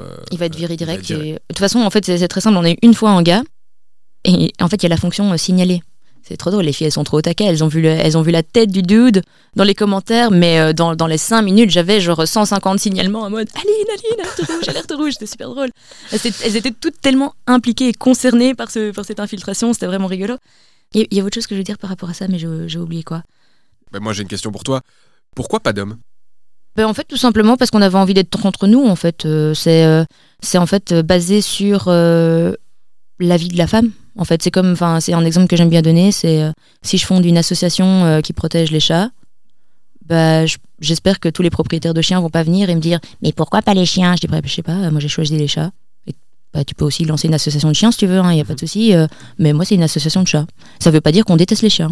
Ça veut juste dire qu'on aime bien les chats. voilà, Dans l'autre podcast, tu disais, euh, on n'est pas du tout anti-homme. euh, du tout. rien ne tient qu'aux hommes de créer la même chose. Quoi. Oui, exactement. Mais j'ai énormément, euh, enfin énormément, euh, maintenant euh, j'exagère, mais j'ai régulièrement des hommes qui vont me dire Mais pourquoi tu fais pas la même chose pour les hommes? Je dis Mais pourquoi toi tu fais pas la même chose pour les hommes? Enfin, pourquoi c'est moi en- Encore une fois, les, nanas qui vont avoir la charge mentale d'a- d'améliorer vos relations à vous? Enfin, non, moi je serais ravie qu'un jour il y ait la, même initiative pour les hommes et je serais ravie évidemment d'y participer et qu'on ait peut-être une, une- une deuxième branche du wellness pour les hommes et que je puisse activement infuser en fait mon expérience euh, de community building et de leur donner les indications et de les aider à le faire. Mais je vais pas moi gérer une communauté de dudes. enfin, ça, ça, ça, fait pas sens en fait. Et c'est pas mon rôle. Qu'est-ce qu'ils te répondent en général Ou comment tu expliques qu'aucun homme n'ait encore créé euh, cette communauté? Ben, y a, y a, Je pense qu'il y a des communautés d'hommes, hein, euh, ça, ça, existe, tout comme il y avait déjà des communautés de femmes avant. Le, le, principe de communauté, c'est quelque chose qui, bon, souvent c'est tourné autour de l'entrepreneuriat ou de, de, de, sujets de prédilection assez, assez précis, mais ça existe. Je pense qu'il y a un groupe qui s'appelle, bon, j'ai déjà entendu parler de ce groupe, c'est Papa et Futur Papa. Ouais, ouais. en fait, moi, on, en avait parlé et on m'avait dit, ouais, c'est un groupe euh, de gars. Et je m'étais dit, ah, ça a l'air d'être très similaire au wellness. Et donc, je me suis dit, ouais, c'est cool. Mais en fait, après, euh, genre, je me suis rendu compte de ce que c'était et je me suis dit, ah non, c'est vraiment pas le même délire. On n'est pas du tout dans la même. Enfin, on n'a pas, la même vision, non, c'est clair. Pour info, moi, je, je, ne connais pas ce groupe, donc j'ai pas envie de, de bitcher, comme on dit, sur le groupe. Je ne sais pas euh, ce qui s'y passe.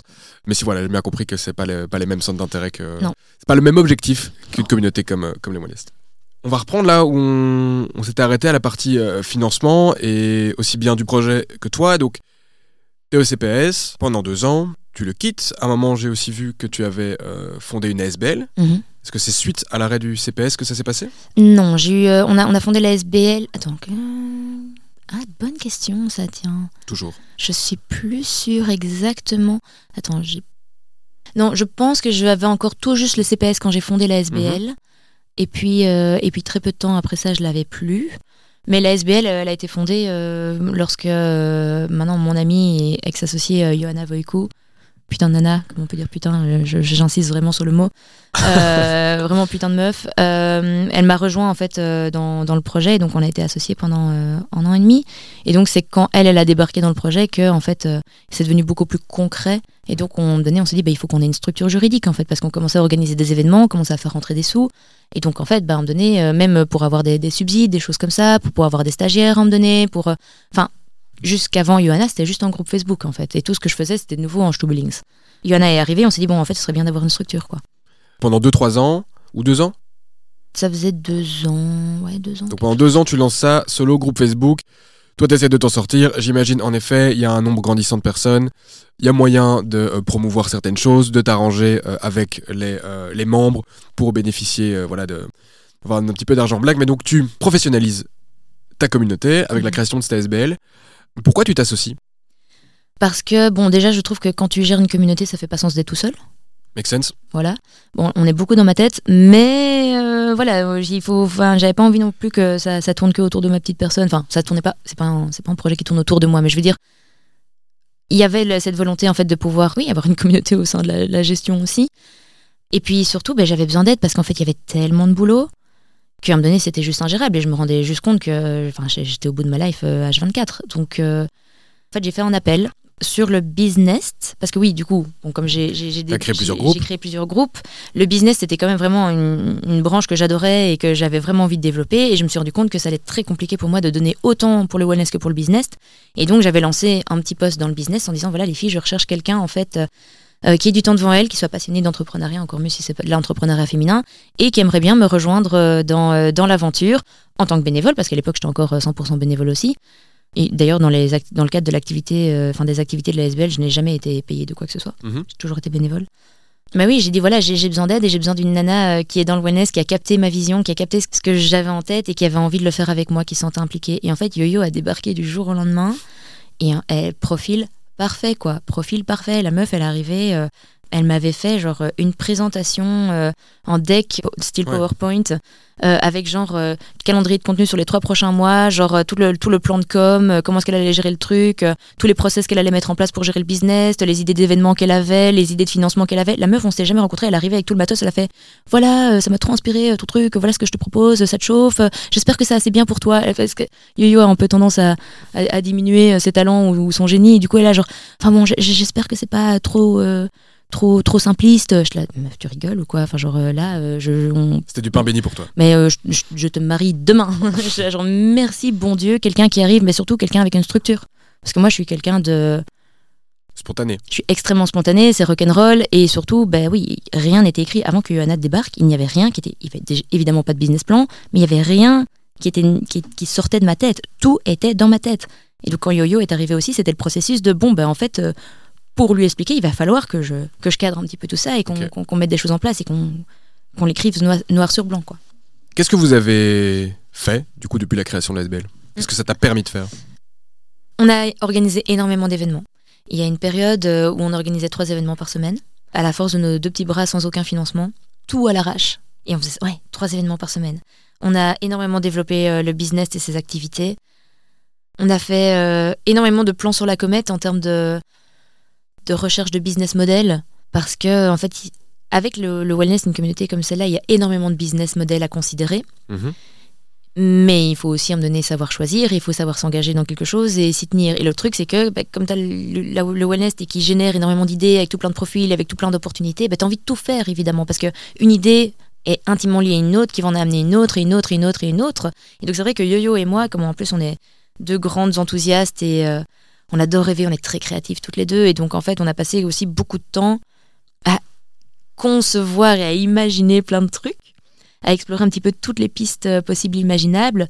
Mais c'est vrai que du coup, il y a, il y a un moment donné où on s'est rendu compte que bah, il fallait un moment donné qu'on concrétise aussi quelque chose parce que juste, euh, juste faire des plans de, sur la comète et changer d'idée euh, toutes les deux semaines, bah, Et comment ça s'est concrétisé?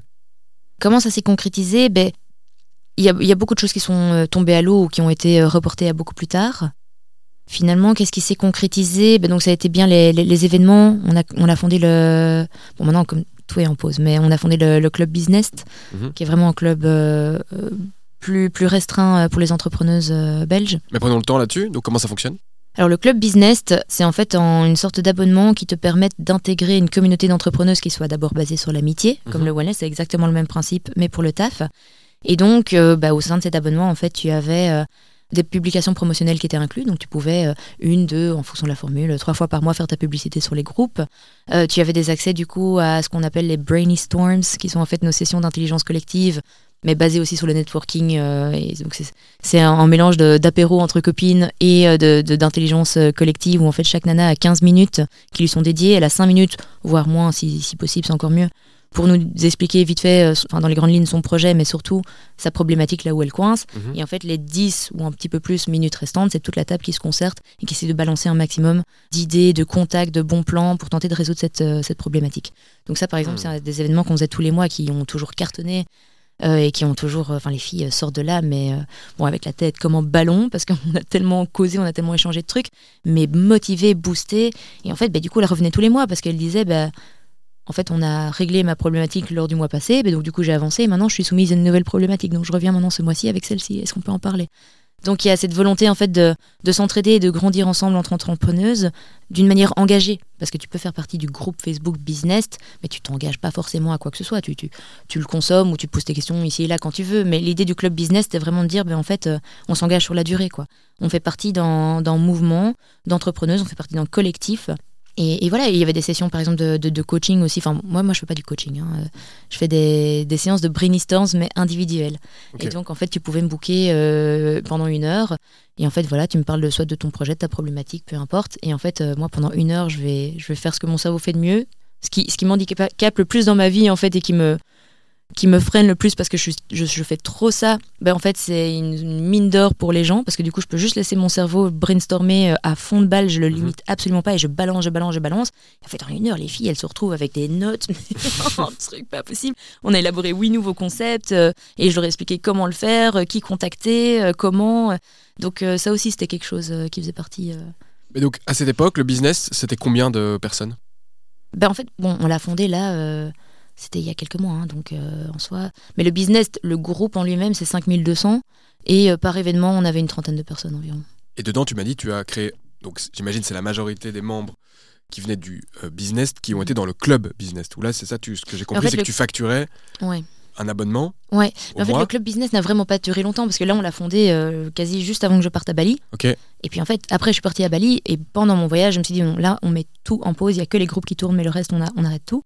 Mais le- du coup, le club business a été en préparation, on va dire, un peu jusque-là. Et donc, en fait, on faisait les activités du club business, mais pas dans le cadre du club business. Donc, on faisait déjà tous ces événements, on faisait toutes ces, euh, ces sessions d'intelligence Mhm. collective. Il y avait les promotions euh, payantes que tu pouvais faire sur le groupe, mais c'était pas dans le cadre de l'abonnement. Et c'était vraiment.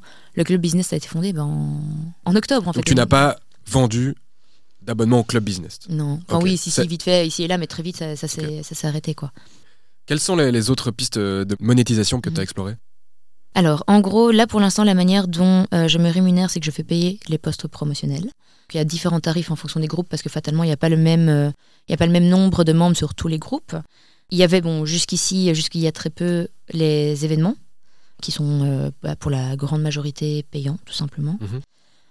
Moi, il y a mon système de commission, mais alors là, c'est plutôt en tant que, on va dire, Aline du Wellness plutôt qu'en tant que ASBL Wellness, parce que moi, je suis indépendante aussi depuis euh, avril.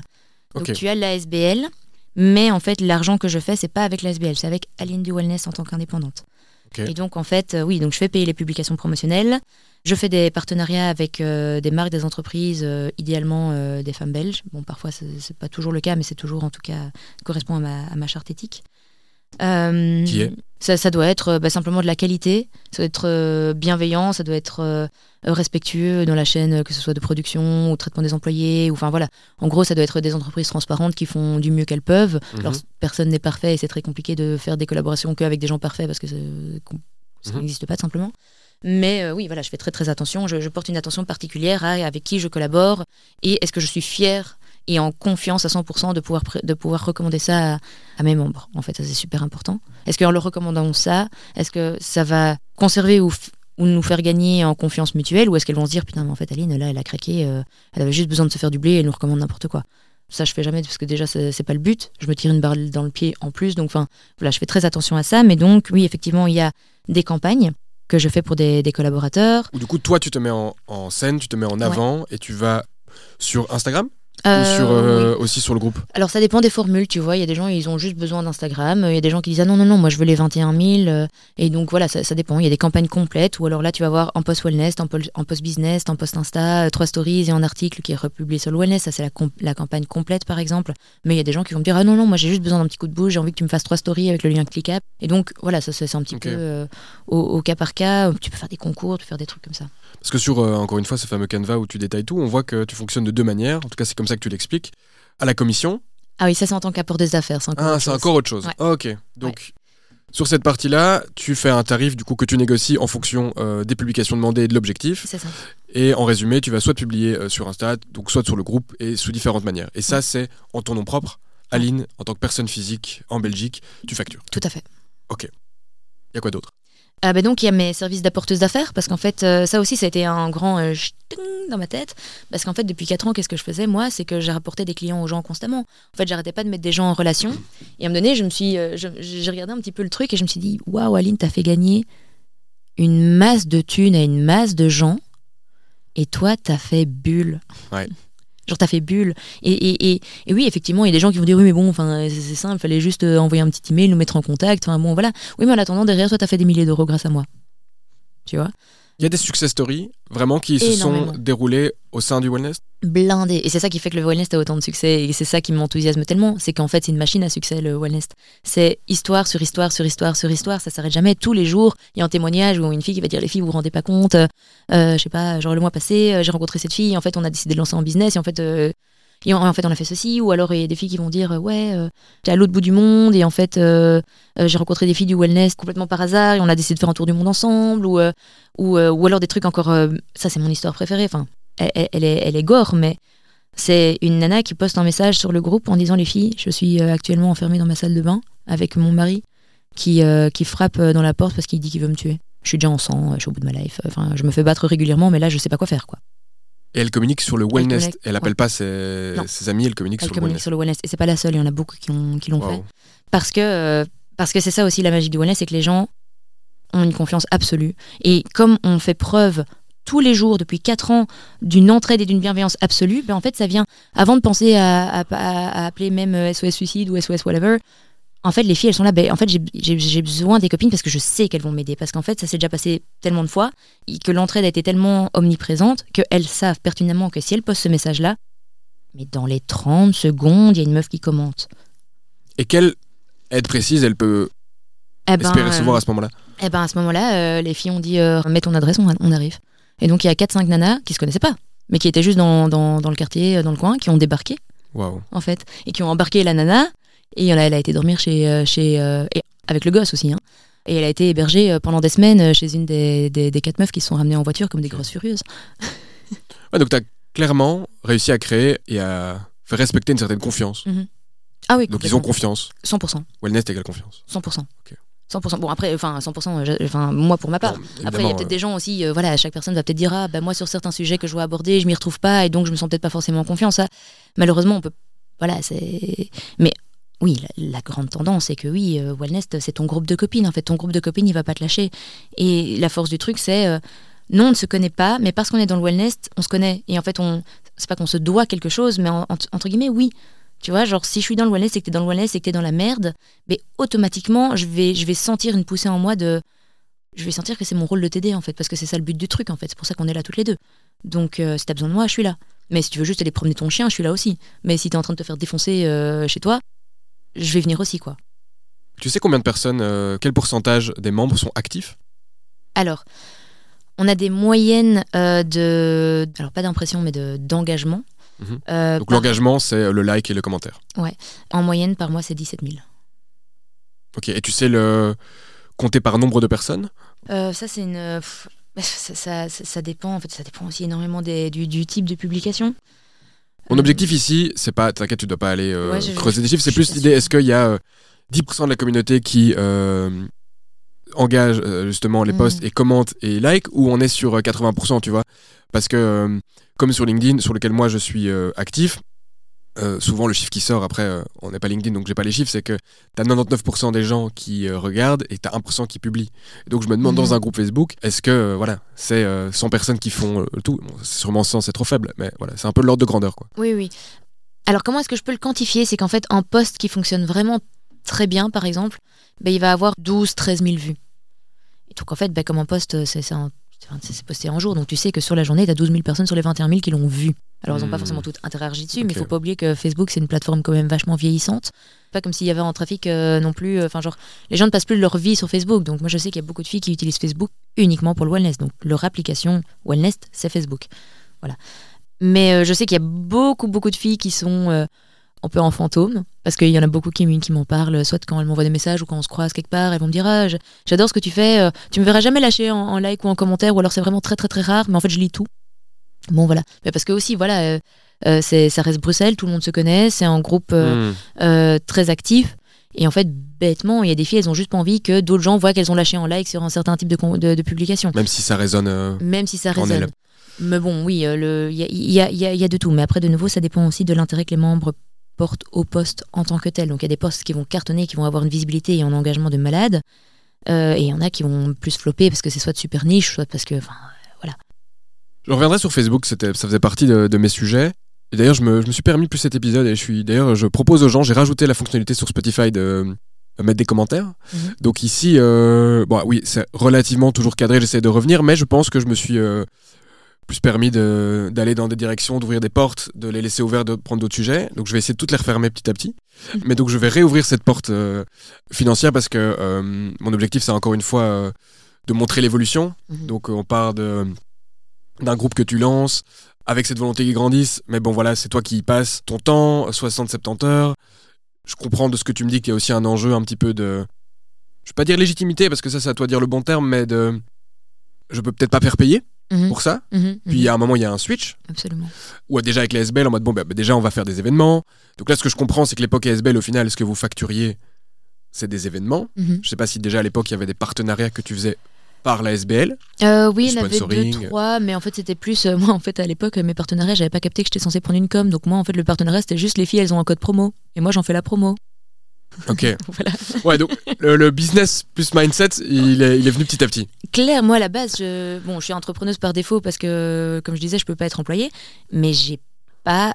Enfin, maintenant, je, je, je sais pas si je dois dire. Enfin, ouais, bref, on s'en fout. Mais je veux dire, en tout cas, au tout début de mon, mon j'avais juste pas du tout l'esprit entrepreneurial.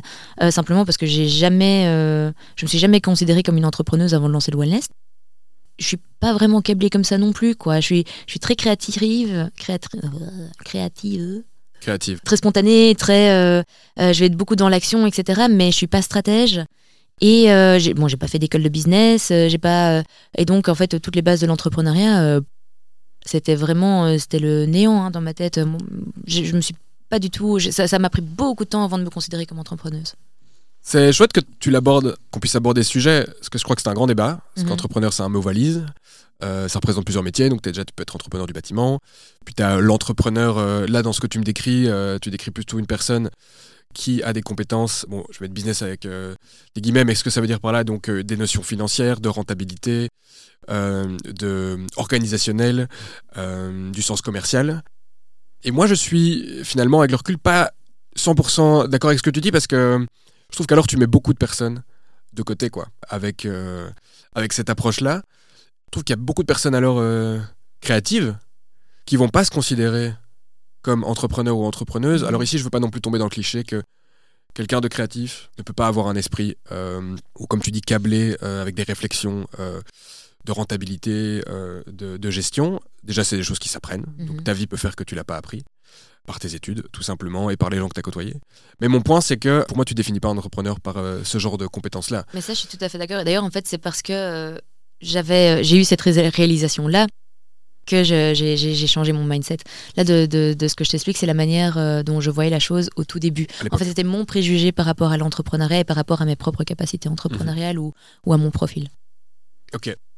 Et donc, je comprends la SBL, tu lances, puis maintenant, donc tu disais que tu as ces contrats de, euh, de sponsoring où toi-même tu vas euh, promouvoir euh, une marque. voilà, tu es ensuite maintenant apporteuse d'affaires. Oui. Et donc là, concrètement, ça veut dire que tu prends un. Bah, pourcentage. Ouais. Bah, en fait, voilà, il y a deux manières de fonctionner. Soit tu fais, je fais vraiment purement de l'apport d'affaires et il n'y a pas de mise en valeur promotionnelle. Donc, je vais pas créer des campagnes. C'est vraiment juste, par exemple, bah, moi, ma force, c'est que je vois tous les postes qui rentrent sur le wellness, enfin, les demandes de postes.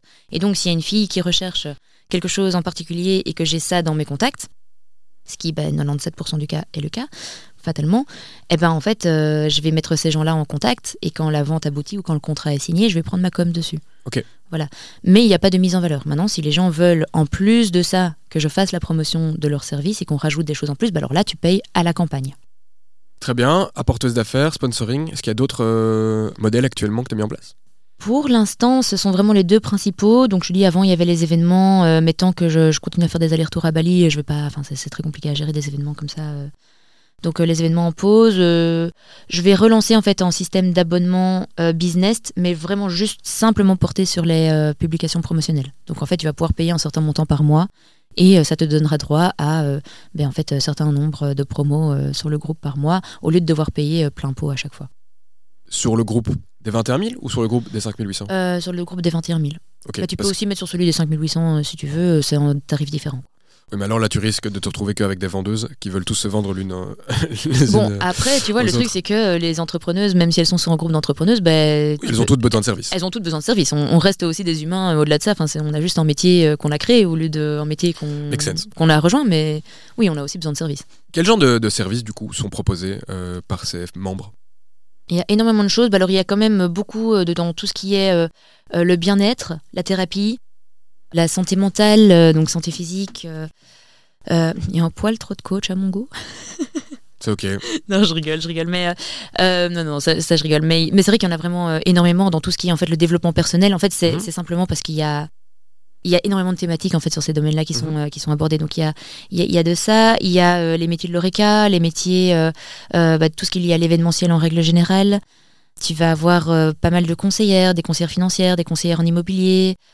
Majoritairement du service. Hum, oui, il y a aussi du produit. Il y a des, des, des, hum, fashion designers qui ont lancé leur marque. euh, il y a Mhm. des, euh, des artisanes.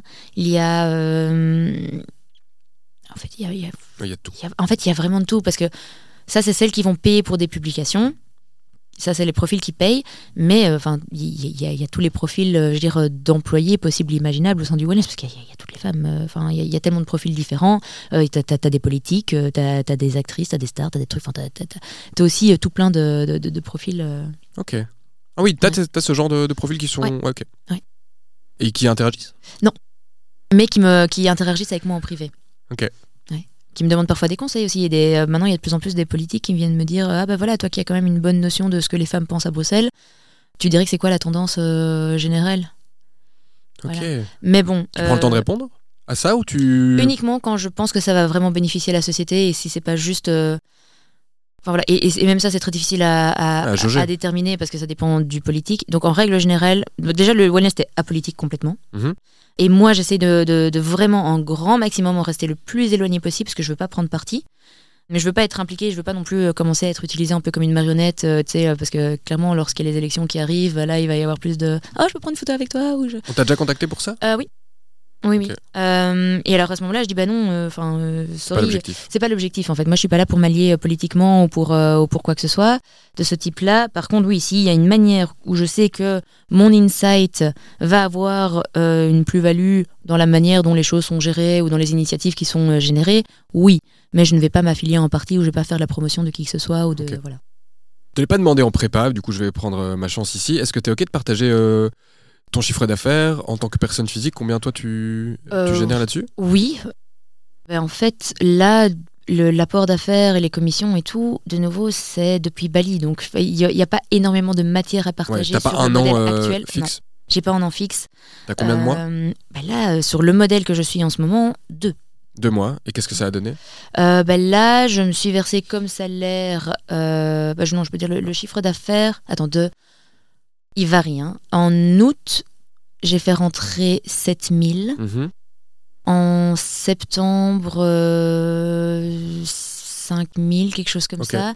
Et puis depuis en moyenne, attends, hein, si je me rappelle des chiffres, bah, euh, 4000 en moyenne euh, de Ok. chiffre d'affaires. Parce que tu, là tu as mentionné, je me suis versé un salaire. Est-ce que je comprends que tu as d'abord créé une société Euh, En tant Euh, qu'indépendante. Ah ok, donc tu te verses pas. Enfin pour que ce soit... Enfin, je me sers, oui, oui, enfin, c'est juste mes revenus, ce que je, ce Ouais. que je me dégage pour ma vie privée. Ouais, donc que ce soit clair aussi, euh, pour les auditeurs et dirigeants, j'en ai sûrement déjà parlé et je me permets de me répéter parce qu'il y a des nouvelles personnes qui vont, euh, j'espère, euh, me découvrir au fil du temps. Donc euh, quand tu te lances en Belgique, souvent ben, les deux options classiques, c'est indépendant, personne physique. Donc c'est-à-dire que tu vas toucher en effet un chiffre d'affaires, tu vas facturer un service ou un produit et ben, de là tu vas devoir déduire tes frais pour exercer. Ben, dans ton cas, c'est des frais, j'imagine, faibles vu que tu offres du service, tu n'as pas de coût de matière première ou de production. Et donc ensuite, sur base de ce que tu vas gagner euh, sur l'année, bah, tu vas tomber dans les tranches d'imposition euh, belges classiques qui sont les mêmes que pour euh, un employé. Du coup, ce qu'on fait en général en tant qu'indépendant, comme on est taxé euh, qu'une fois par an, on a aussi les cotisations sociales que j'ai déjà mentionné plusieurs fois, que tu dois payer tous les trimestres. Souvent, on se dit que ben, on met X%, souvent c'est un truc 50. hein. voilà, on dit souvent la moitié, comme ça t'es sûr, euh, de côté, et que l'autre, du coup, tu peux l'utiliser pour vivre, et le reste est là pour, euh, pour tes impôts. Mais du coup, ça, ça me permet de, de passer au next step, parce que tu me dis que tu as arrêté pas mal de choses. Mhm. Donc je sais qu'on a été dans, dans pas mal de sens, j'espère que c'est quand même clair, euh, clair pour tout le monde, donc les différentes évolutions que tu as faites. Tu as pris décision de mettre en pause, qu'est-ce que tu as mis en pause? C'est ça que j'aimerais que tu m'expliques, et ensuite, où t'en es maintenant? Et c'est quoi que tu as prévu? Parce qu'il y a dans le podcast que tu as, que as sorti, il y a six mois, tu parlais d'une application qui était du coup le moyen que tu voulais euh, sortir pour que les gens interagissent comme ils le font actuellement. Tu parlais aussi des coûts liés à cette euh, application, Énorme. qui sont, euh, tu mentionnais 100 000 euros, je pense, à l'époque. Mi- grand minimum. Tu parlais de levée de fonds à l'époque. Donc voilà, là, il y a six mois qui sont passés. Où t'en es? Alors l'application, ça verra peut-être un jour le jour, mais c'est plus sur le tapis en ce moment. Pourquoi? Bah, Parce qu'en fait, j'ai fait hein, toute la- la- l'analyse finalement qu'il fallait faire euh, pour voir si c'était euh, si c'était si viable ou si c'était pas complètement une folie. Dans le cadre actuel des choses, c'était une folie parce que ça implique énormément de personnes, beaucoup plus en fait que 100 000 euros. Et surtout une équipe en fait de gens euh, qui soient solides, stables et tout. C'était pas encore mon cas et c'est un trop gros enjeu que pour, que pour me lancer comme ça. Donc l'application peut-être un jour, j'ai- j'aimerais beaucoup parce que effectivement j'ai envie de m'affranchir de Facebook euh, le plus rapidement possible. Mais voilà, là on- n'y est pas. Écoute, en soit, tout ce que j'ai arrêté, euh, déjà c'est tout- tous les projets sur lesquels planchaient les bénévoles, euh, donc les, les- on va dire les 27 autres, euh, Mhm. qui, étaient, qui n'avaient pas encore vu le jour mais qui étaient en préparation. On a arrêté le club business, on a arrêté tous les événements. On a arrêté, euh, bah, on était en train de lancer du merch, euh, on a tout mis en pause. Euh, On était en train de préparer genre le marché de créatrices annuel du Wellness avec euh, 150 exposantes, bazar et tout. Enfin, on a mis en pause ça aussi. Même toute la stratégie de, de contenu, le, le- le- développement du site web, les, les- les articles, les nouvelles collabs à venir et tout. En fait, j'étais à Bali et je me suis rendu compte que j'étais sur le point de faire mon deuxième burn-out de l'année. Et je me suis fait, non, ma petite chérie, non, non, non, non. De l'année. Ouais, de l'année, ouais. Euh, et là, je me suis fait non. Non, non. Euh, je me suis complètement éparpillée. J'avais mille fois trop de choses. J'avais encore la responsabilité d'absolument tout. Et je devais en plus gérer cette équipe à distance, avec le décalage horaire et en sachant, bah, voilà, ça reste une équipe de bénévoles. Donc, c'est pas des filles qui sont employées euh, avec, un, avec un horaire fixe, ni même forcément les compétences qui sont adaptées au projet sur lequel elles travaillent. Elles sont là de bonté d'âme. Donc, c'était déjà pas évident à la base, mais en plus de ça, moi, ça c'est le gros problème que j'ai. J'en prends la grande responsabilité. Je suis incapable d'arrêter de créer des trucs. Dès que j'ai une idée, je la lance et je les fille, il faudrait trop qu'on fasse ça. Et alors, ouais, ouais, bah évidemment, tout le monde est emballé parce que c'est trop chouette, mais c'est pas réaliste. Et donc, en fait, je, oui, là, le mois passé, euh, je me suis encore de nouveau réveillée un matin avec vraiment la sensation que j'allais crever, quoi. Vraiment la sensation que j'allais crever. Il y avait tellement, j'avais tellement de retard, j'étais tellement sollicitée de tous les sens, euh, il y avait tellement de gens dont j'étais responsable. Ma vie aussi, perso, euh, était en chaos infini. Et en fait, je me suis vraiment réveillée le matin avec cette angoisse de me dire putain, je vais crever je vais crever là. Hein. Euh, ouais, ouais, non, c'est chaud, c'est chaud. Et, euh, et, du coup, là, je me suis dit, bah oui, j'ai eu mon, mon, appel avec ma coach euh, business, Alex Ruffaz, putain de meuf aussi d'ailleurs. Et là, en fait, on a fait une session spéciale. Ouais, merci Alex. fait une, une, session spéciale où, où, en fait, à la fin de la session, on s'est dit, bah en fait, on met tout en pause. Aline, là, tu as besoin d'espace autour de toi. Tu as besoin de te focaliser à nouveau sur toi-même parce que tu es de nouveau en train de courir dans tous les sens et toute ton énergie, elle part vers l'extérieur, vers les gens et il y a rien qui vient vers toi. Vraiment rien. Là, pour le coup, j'arrivais pas. J'étais de nouveau dans un truc où, euh, bah, juste avant de partir à Bali, je travaillais 7 euh, jours sur 7, de 7 heures du matin à minuit. Je ne mangeais pas, à peu de choses près. Je dormais 3-4 heures par, euh, par nuit. J'avais des cernes et des creux dans les joues. J'étais translucide. Enfin, non, en fait, ça allait pas du tout. Mais je refusais de m'arrêter, quoi. Et là, à Bali, bah, je me suis dit, là, là, la différence était trop forte entre bah, je suis à Bali et je me sens trop bien d'être à Bali, je suis trop heureuse d'être là, et en même temps ma vie professionnelle à distance euh, me bouffe. Et donc voilà, on s'est dit, ben il y a quand même pas mal de choses sur lesquelles je dois moi me recentrer, euh, des choses que je dois guérir en moi aussi, que j'évite justement en courant comme on poulet sans tête dans tous les sens, mhm. et qu'en fait à un moment donné, euh, là je suis quand même dans un espace où j'ai l'opportunité de me concentrer sur moi et sur mon bien-être, faisons ça. Mais ça va pas être possible si je continue toutes les choses que je fais avec le wellness en parallèle. voilà. Du coup, voilà, tout en pause, si ce n'est les groupes Facebook. Très bien. Et quand est-ce que tu as pris cette décision? C'était il y a un mois. C'est tout neuf. C'est tout neuf. Et c'est aussi il y a un mois que du coup, je me suis dit, bah, enfin, je suis partie deux mois. Là-bas, j'étais censée partir un mois et demi. Je me suis très vite rendu compte qu'un mois et demi, ça allait pas être assez. Parce qu'au bout du premier mois, j'ai décidé donc que je mettais tout en pause. Et donc, il me restait encore euh, deux semaines pour faire un peu de développement personnel. Quoi. Je me suis dit, ben non, euh, c'est pas comme ça que ça fonctionne euh, la vie. Et je me suis dit, ben en fait, bon, je vais rallonger mon visa de deux semaines parce que je le pouvais. Puis après, je devais de toute façon rentrer ici parce que j'avais mon billet et que je devais quitter le territoire. Et que tu avais prévu un podcast Et que j'avais prévu un podcast aussi, oui, c'est vrai. Je comprends que ça aurait été annulé. De toute façon, il y a des prios. Mais... au pire, on l'aurait fait au, téléphone, mais. Je, suis rentrée de toute façon, mais euh, là je repars du coup parce que j'ai commencé du coup vraiment un travail sur moi-même qui en fait euh, est passionnant et addictif et incroyable. Et je sais que j'ai encore beaucoup de chemin à faire mais je suis mhm. très motivée de le faire. Et en fait à Bali je suis dans, les bonnes conditions pour ça. Donc euh, là dans deux semaines je me, je me, taille et je continue ce que, ce que j'ai commencé.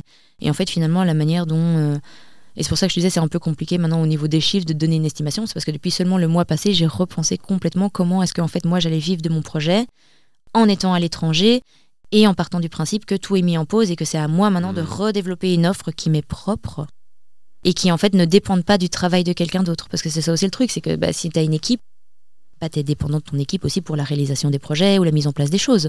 Donc euh, là, l'idée, c'était de me dire, bah, en fait, toi, Aline, si tu reviens vraiment à la jeunesse de ton projet, si tu te reconnectes à l'âme du truc, parce que ça aussi, quand tu pars trop dans un, dans un aspect euh, survie, il faut absolument générer des thunes, il faut, euh, faut faire des choses, faut emmener des gens, tu es dans une énergie très masculine, mais tu es aussi dans une...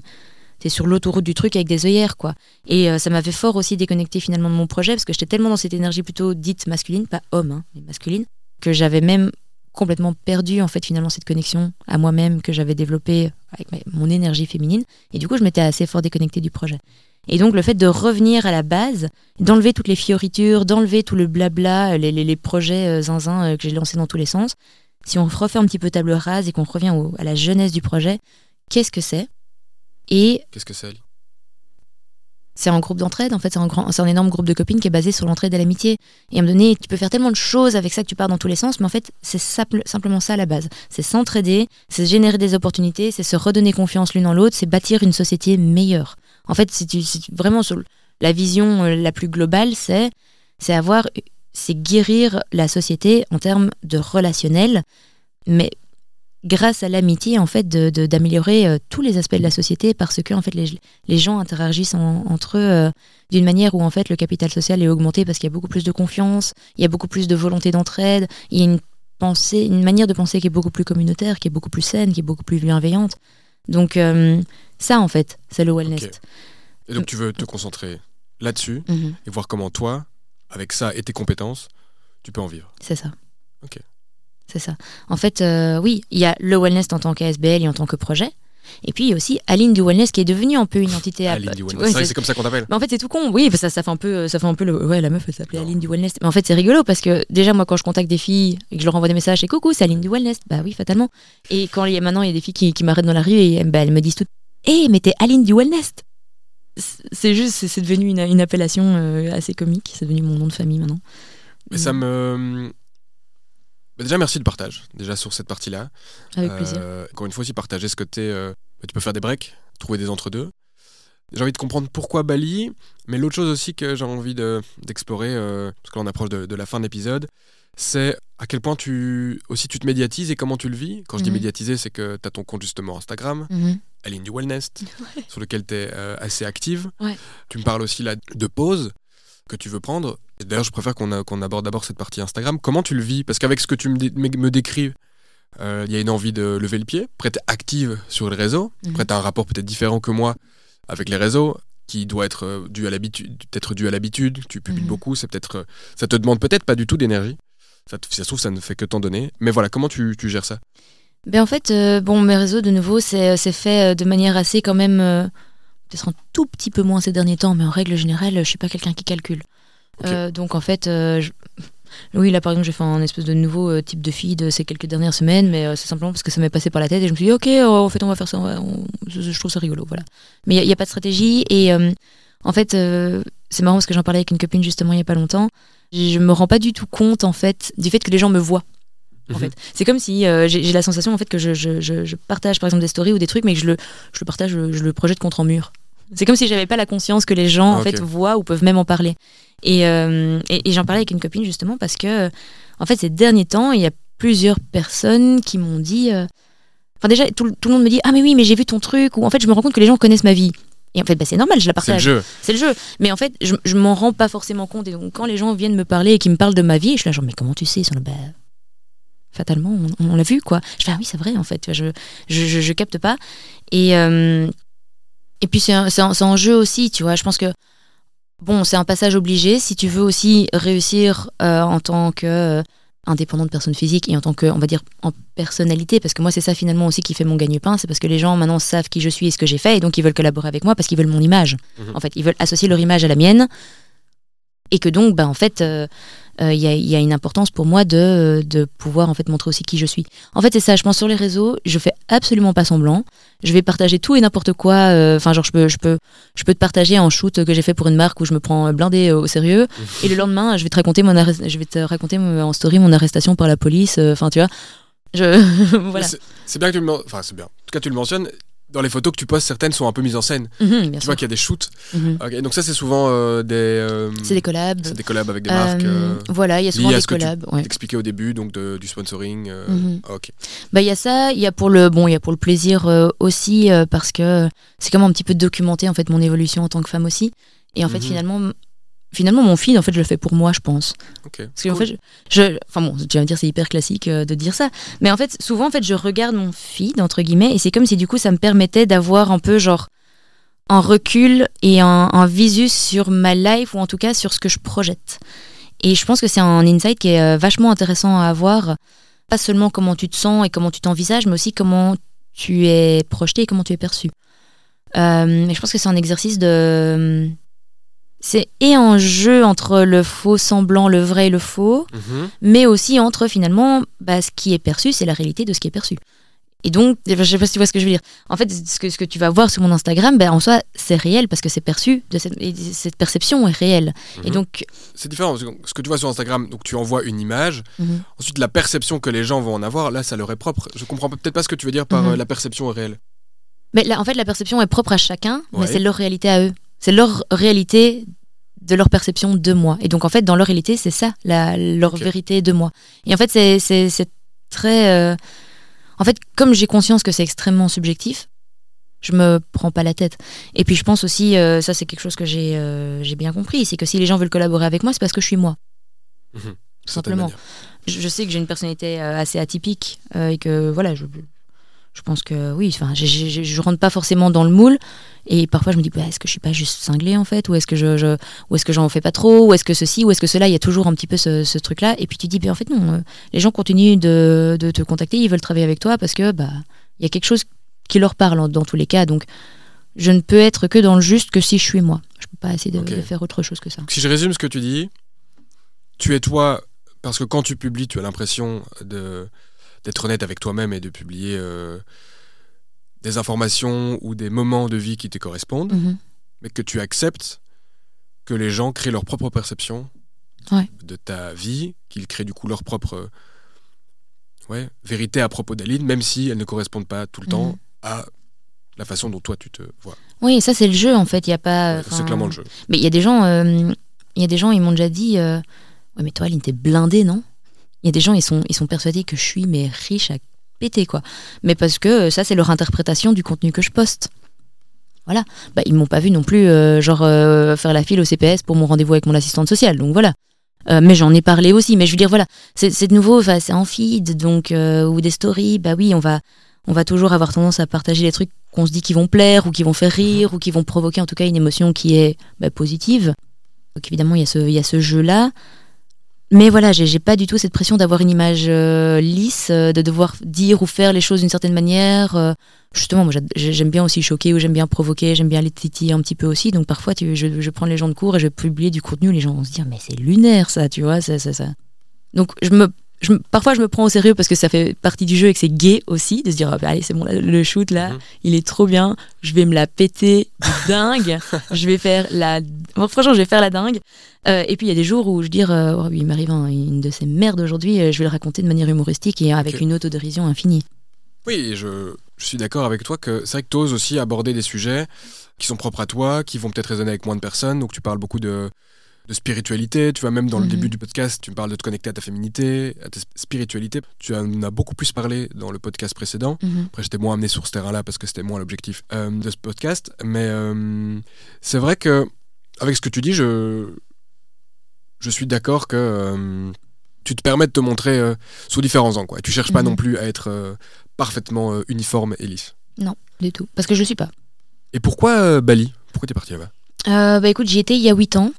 Euh, à l'époque, euh, j'étais prof de plongée et euh, j'habitais dans le nord de l'île, qui était beaucoup plus tranquille que le, le sud, qui est quand même très très actif touristique. Mais j'avais euh, un, un très bon souvenir de ça. J'ai, je connais l'île. Bah, c'est l'île des dieux, donc c'est un endroit spirituel assez Mhm. important. C'est là aussi où il y a, selon moi, le meilleur prof de yoga de la planète. Et donc j'avais très envie de me rapprocher de lui et de pouvoir reprendre des cours avec lui. J'ai des potes qui vivent là-bas.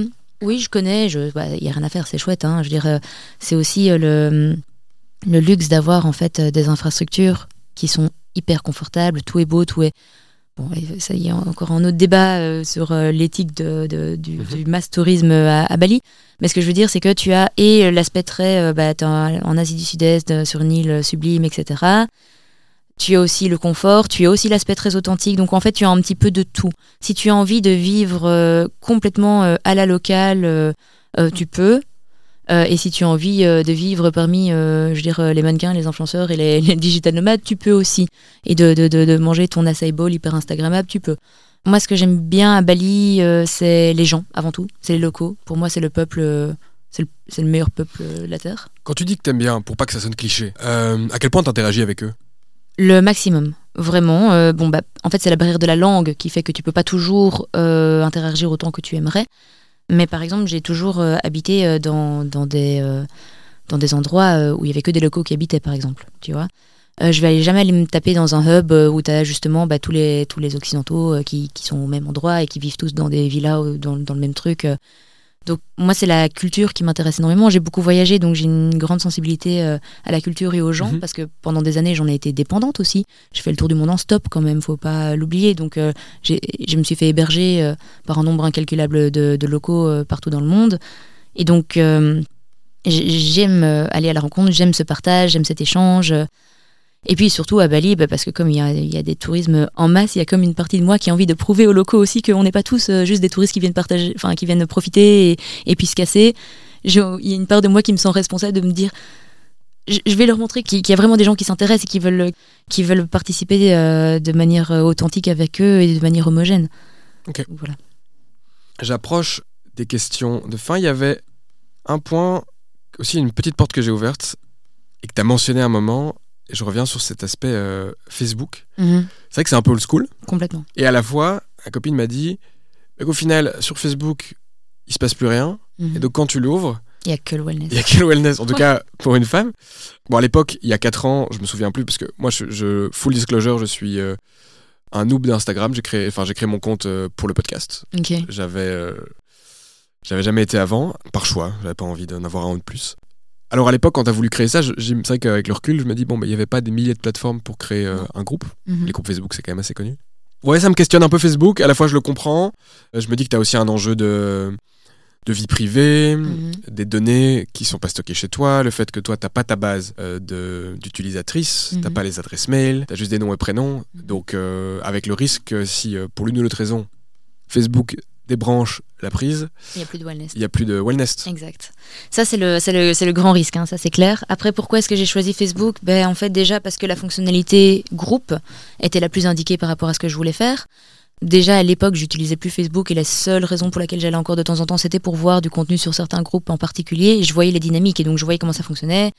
Euh, je voyais un petit peu aussi comment les admins euh, parfois géraient euh, les choses. Donc je me suis- j'ai regardé un petit peu quelles étaient les bonnes pratiques et je me suis dit oui, en fait, ça fait exactement sens.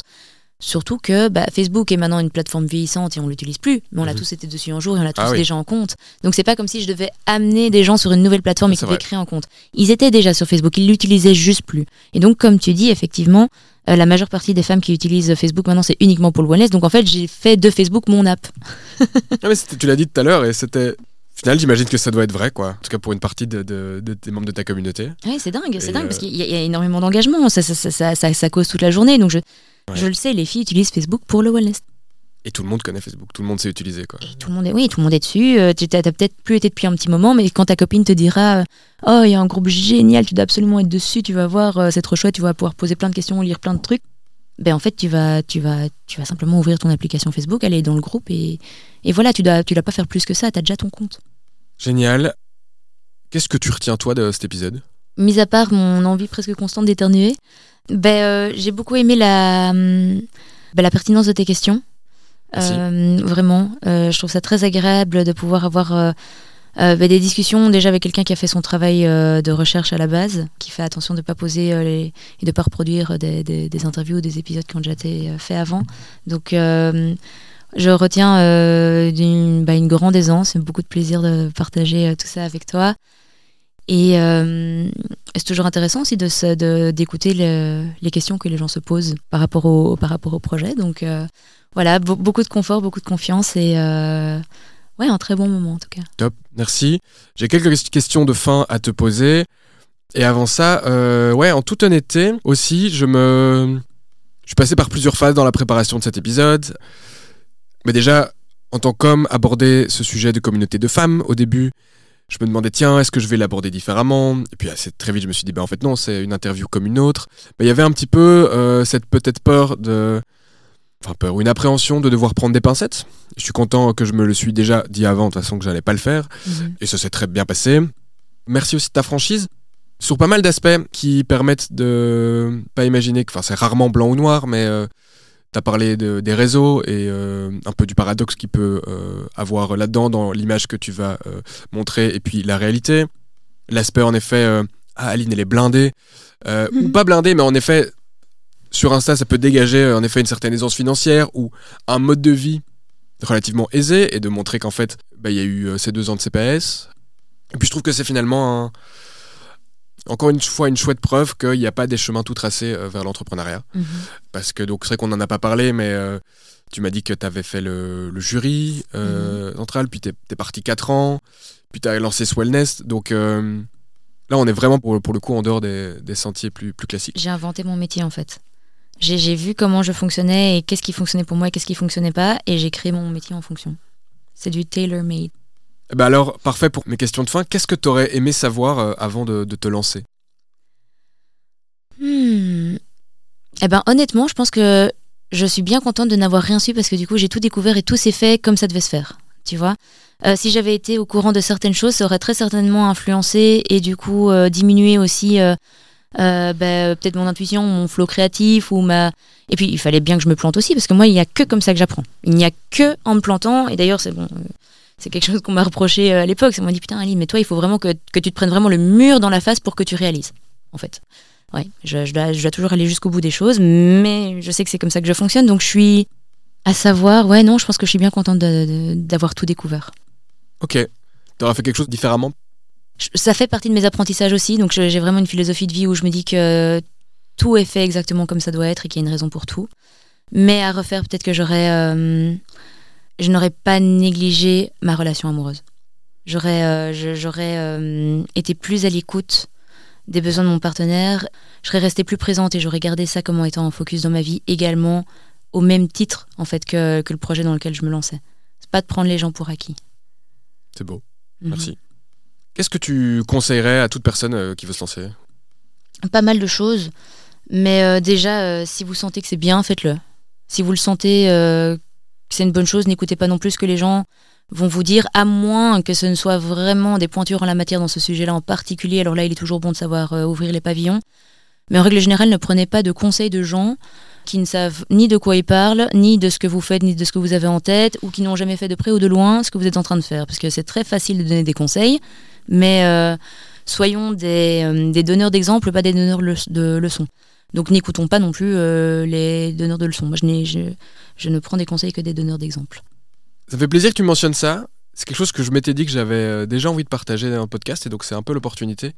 Quelque chose que j'ai plus appris en apprenant le, du coup, le métier de de coach, où là, tu es payé pour poser des questions, mais pas pour donner des conseils. Mhm. Après, coach, c'est un mot valise, donc tu as plein de types de coaching. Il euh, y en a qui vont faire du coaching et on leur demande de donner des avis ou des informations.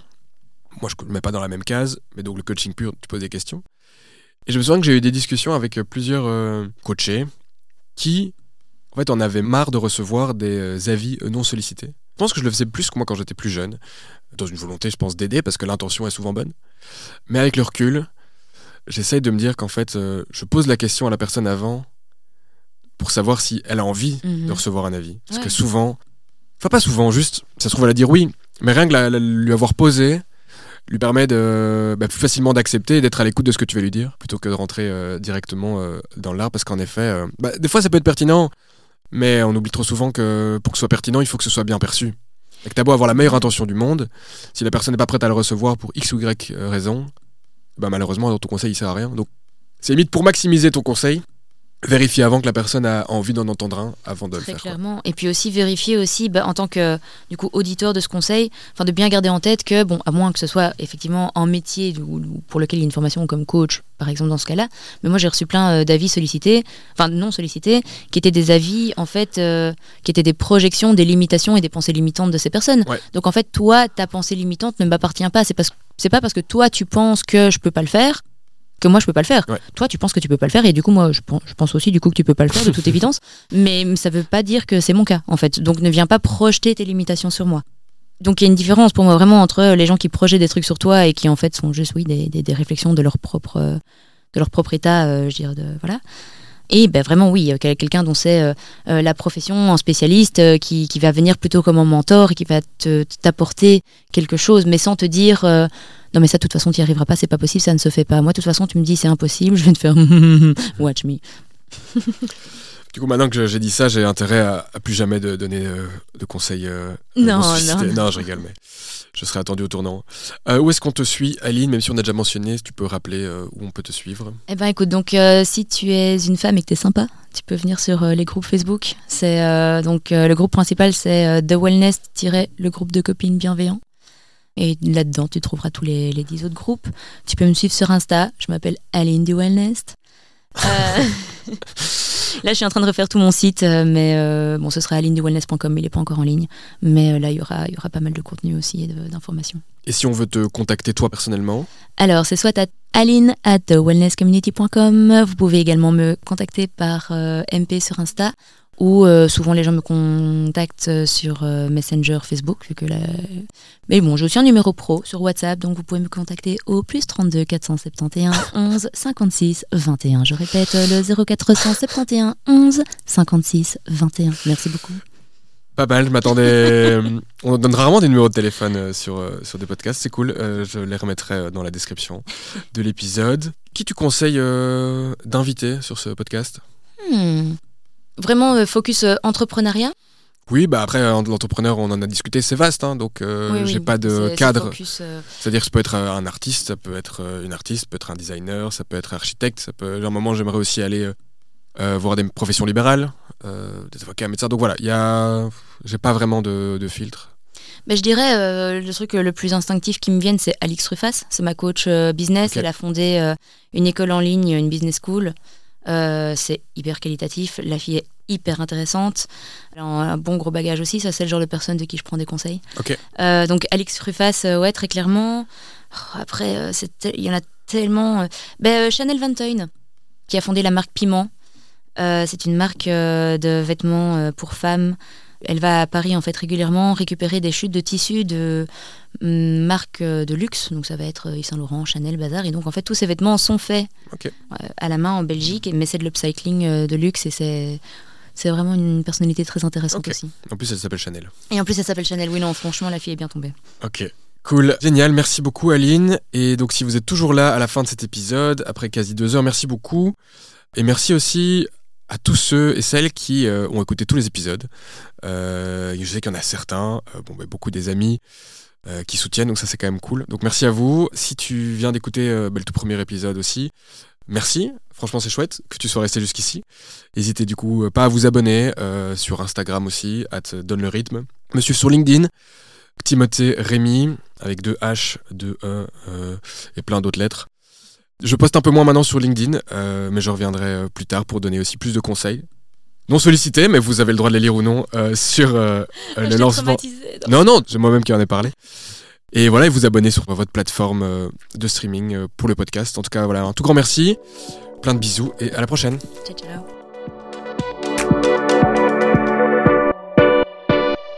Merci d'avoir écouté cet épisode jusqu'au bout. Écoutez, j'espère qu'il vous a plu. Et si vous pensez qu'il pourrait intéresser votre entourage, alors n'hésitez surtout pas à le partager autour de vous, rien de tel que du bouche à oreille. Aussi, euh, n'hésitez pas à me laisser un commentaire ou même 5 étoiles sur Spotify, Apple Podcast ou toute autre plateforme que vous utilisez. Vous contribuerez grandement à la visibilité de ce podcast. Et enfin, si vous avez des questions sur le lancement de votre activité indépendante, vous voulez me donner un feedback ou encore simplement discuter avec moi, écoutez, n'hésitez pas et contactez-moi sur LinkedIn, je me ferai un plaisir de vous répondre. Portez-vous bien et à la prochaine. Merci à Plug de Jack qui me permet d'enregistrer euh, mes épisodes dans de super studios. Merci aussi à Straz, euh, que vous connaissez suite au premier épisode qui a enregistré ce jingle. Et surtout, un tout grand merci à Constance Autier, qui a réalisé la post-production de cet épisode et qui m'aide également sur euh, la stratégie et la diffusion de ce podcast.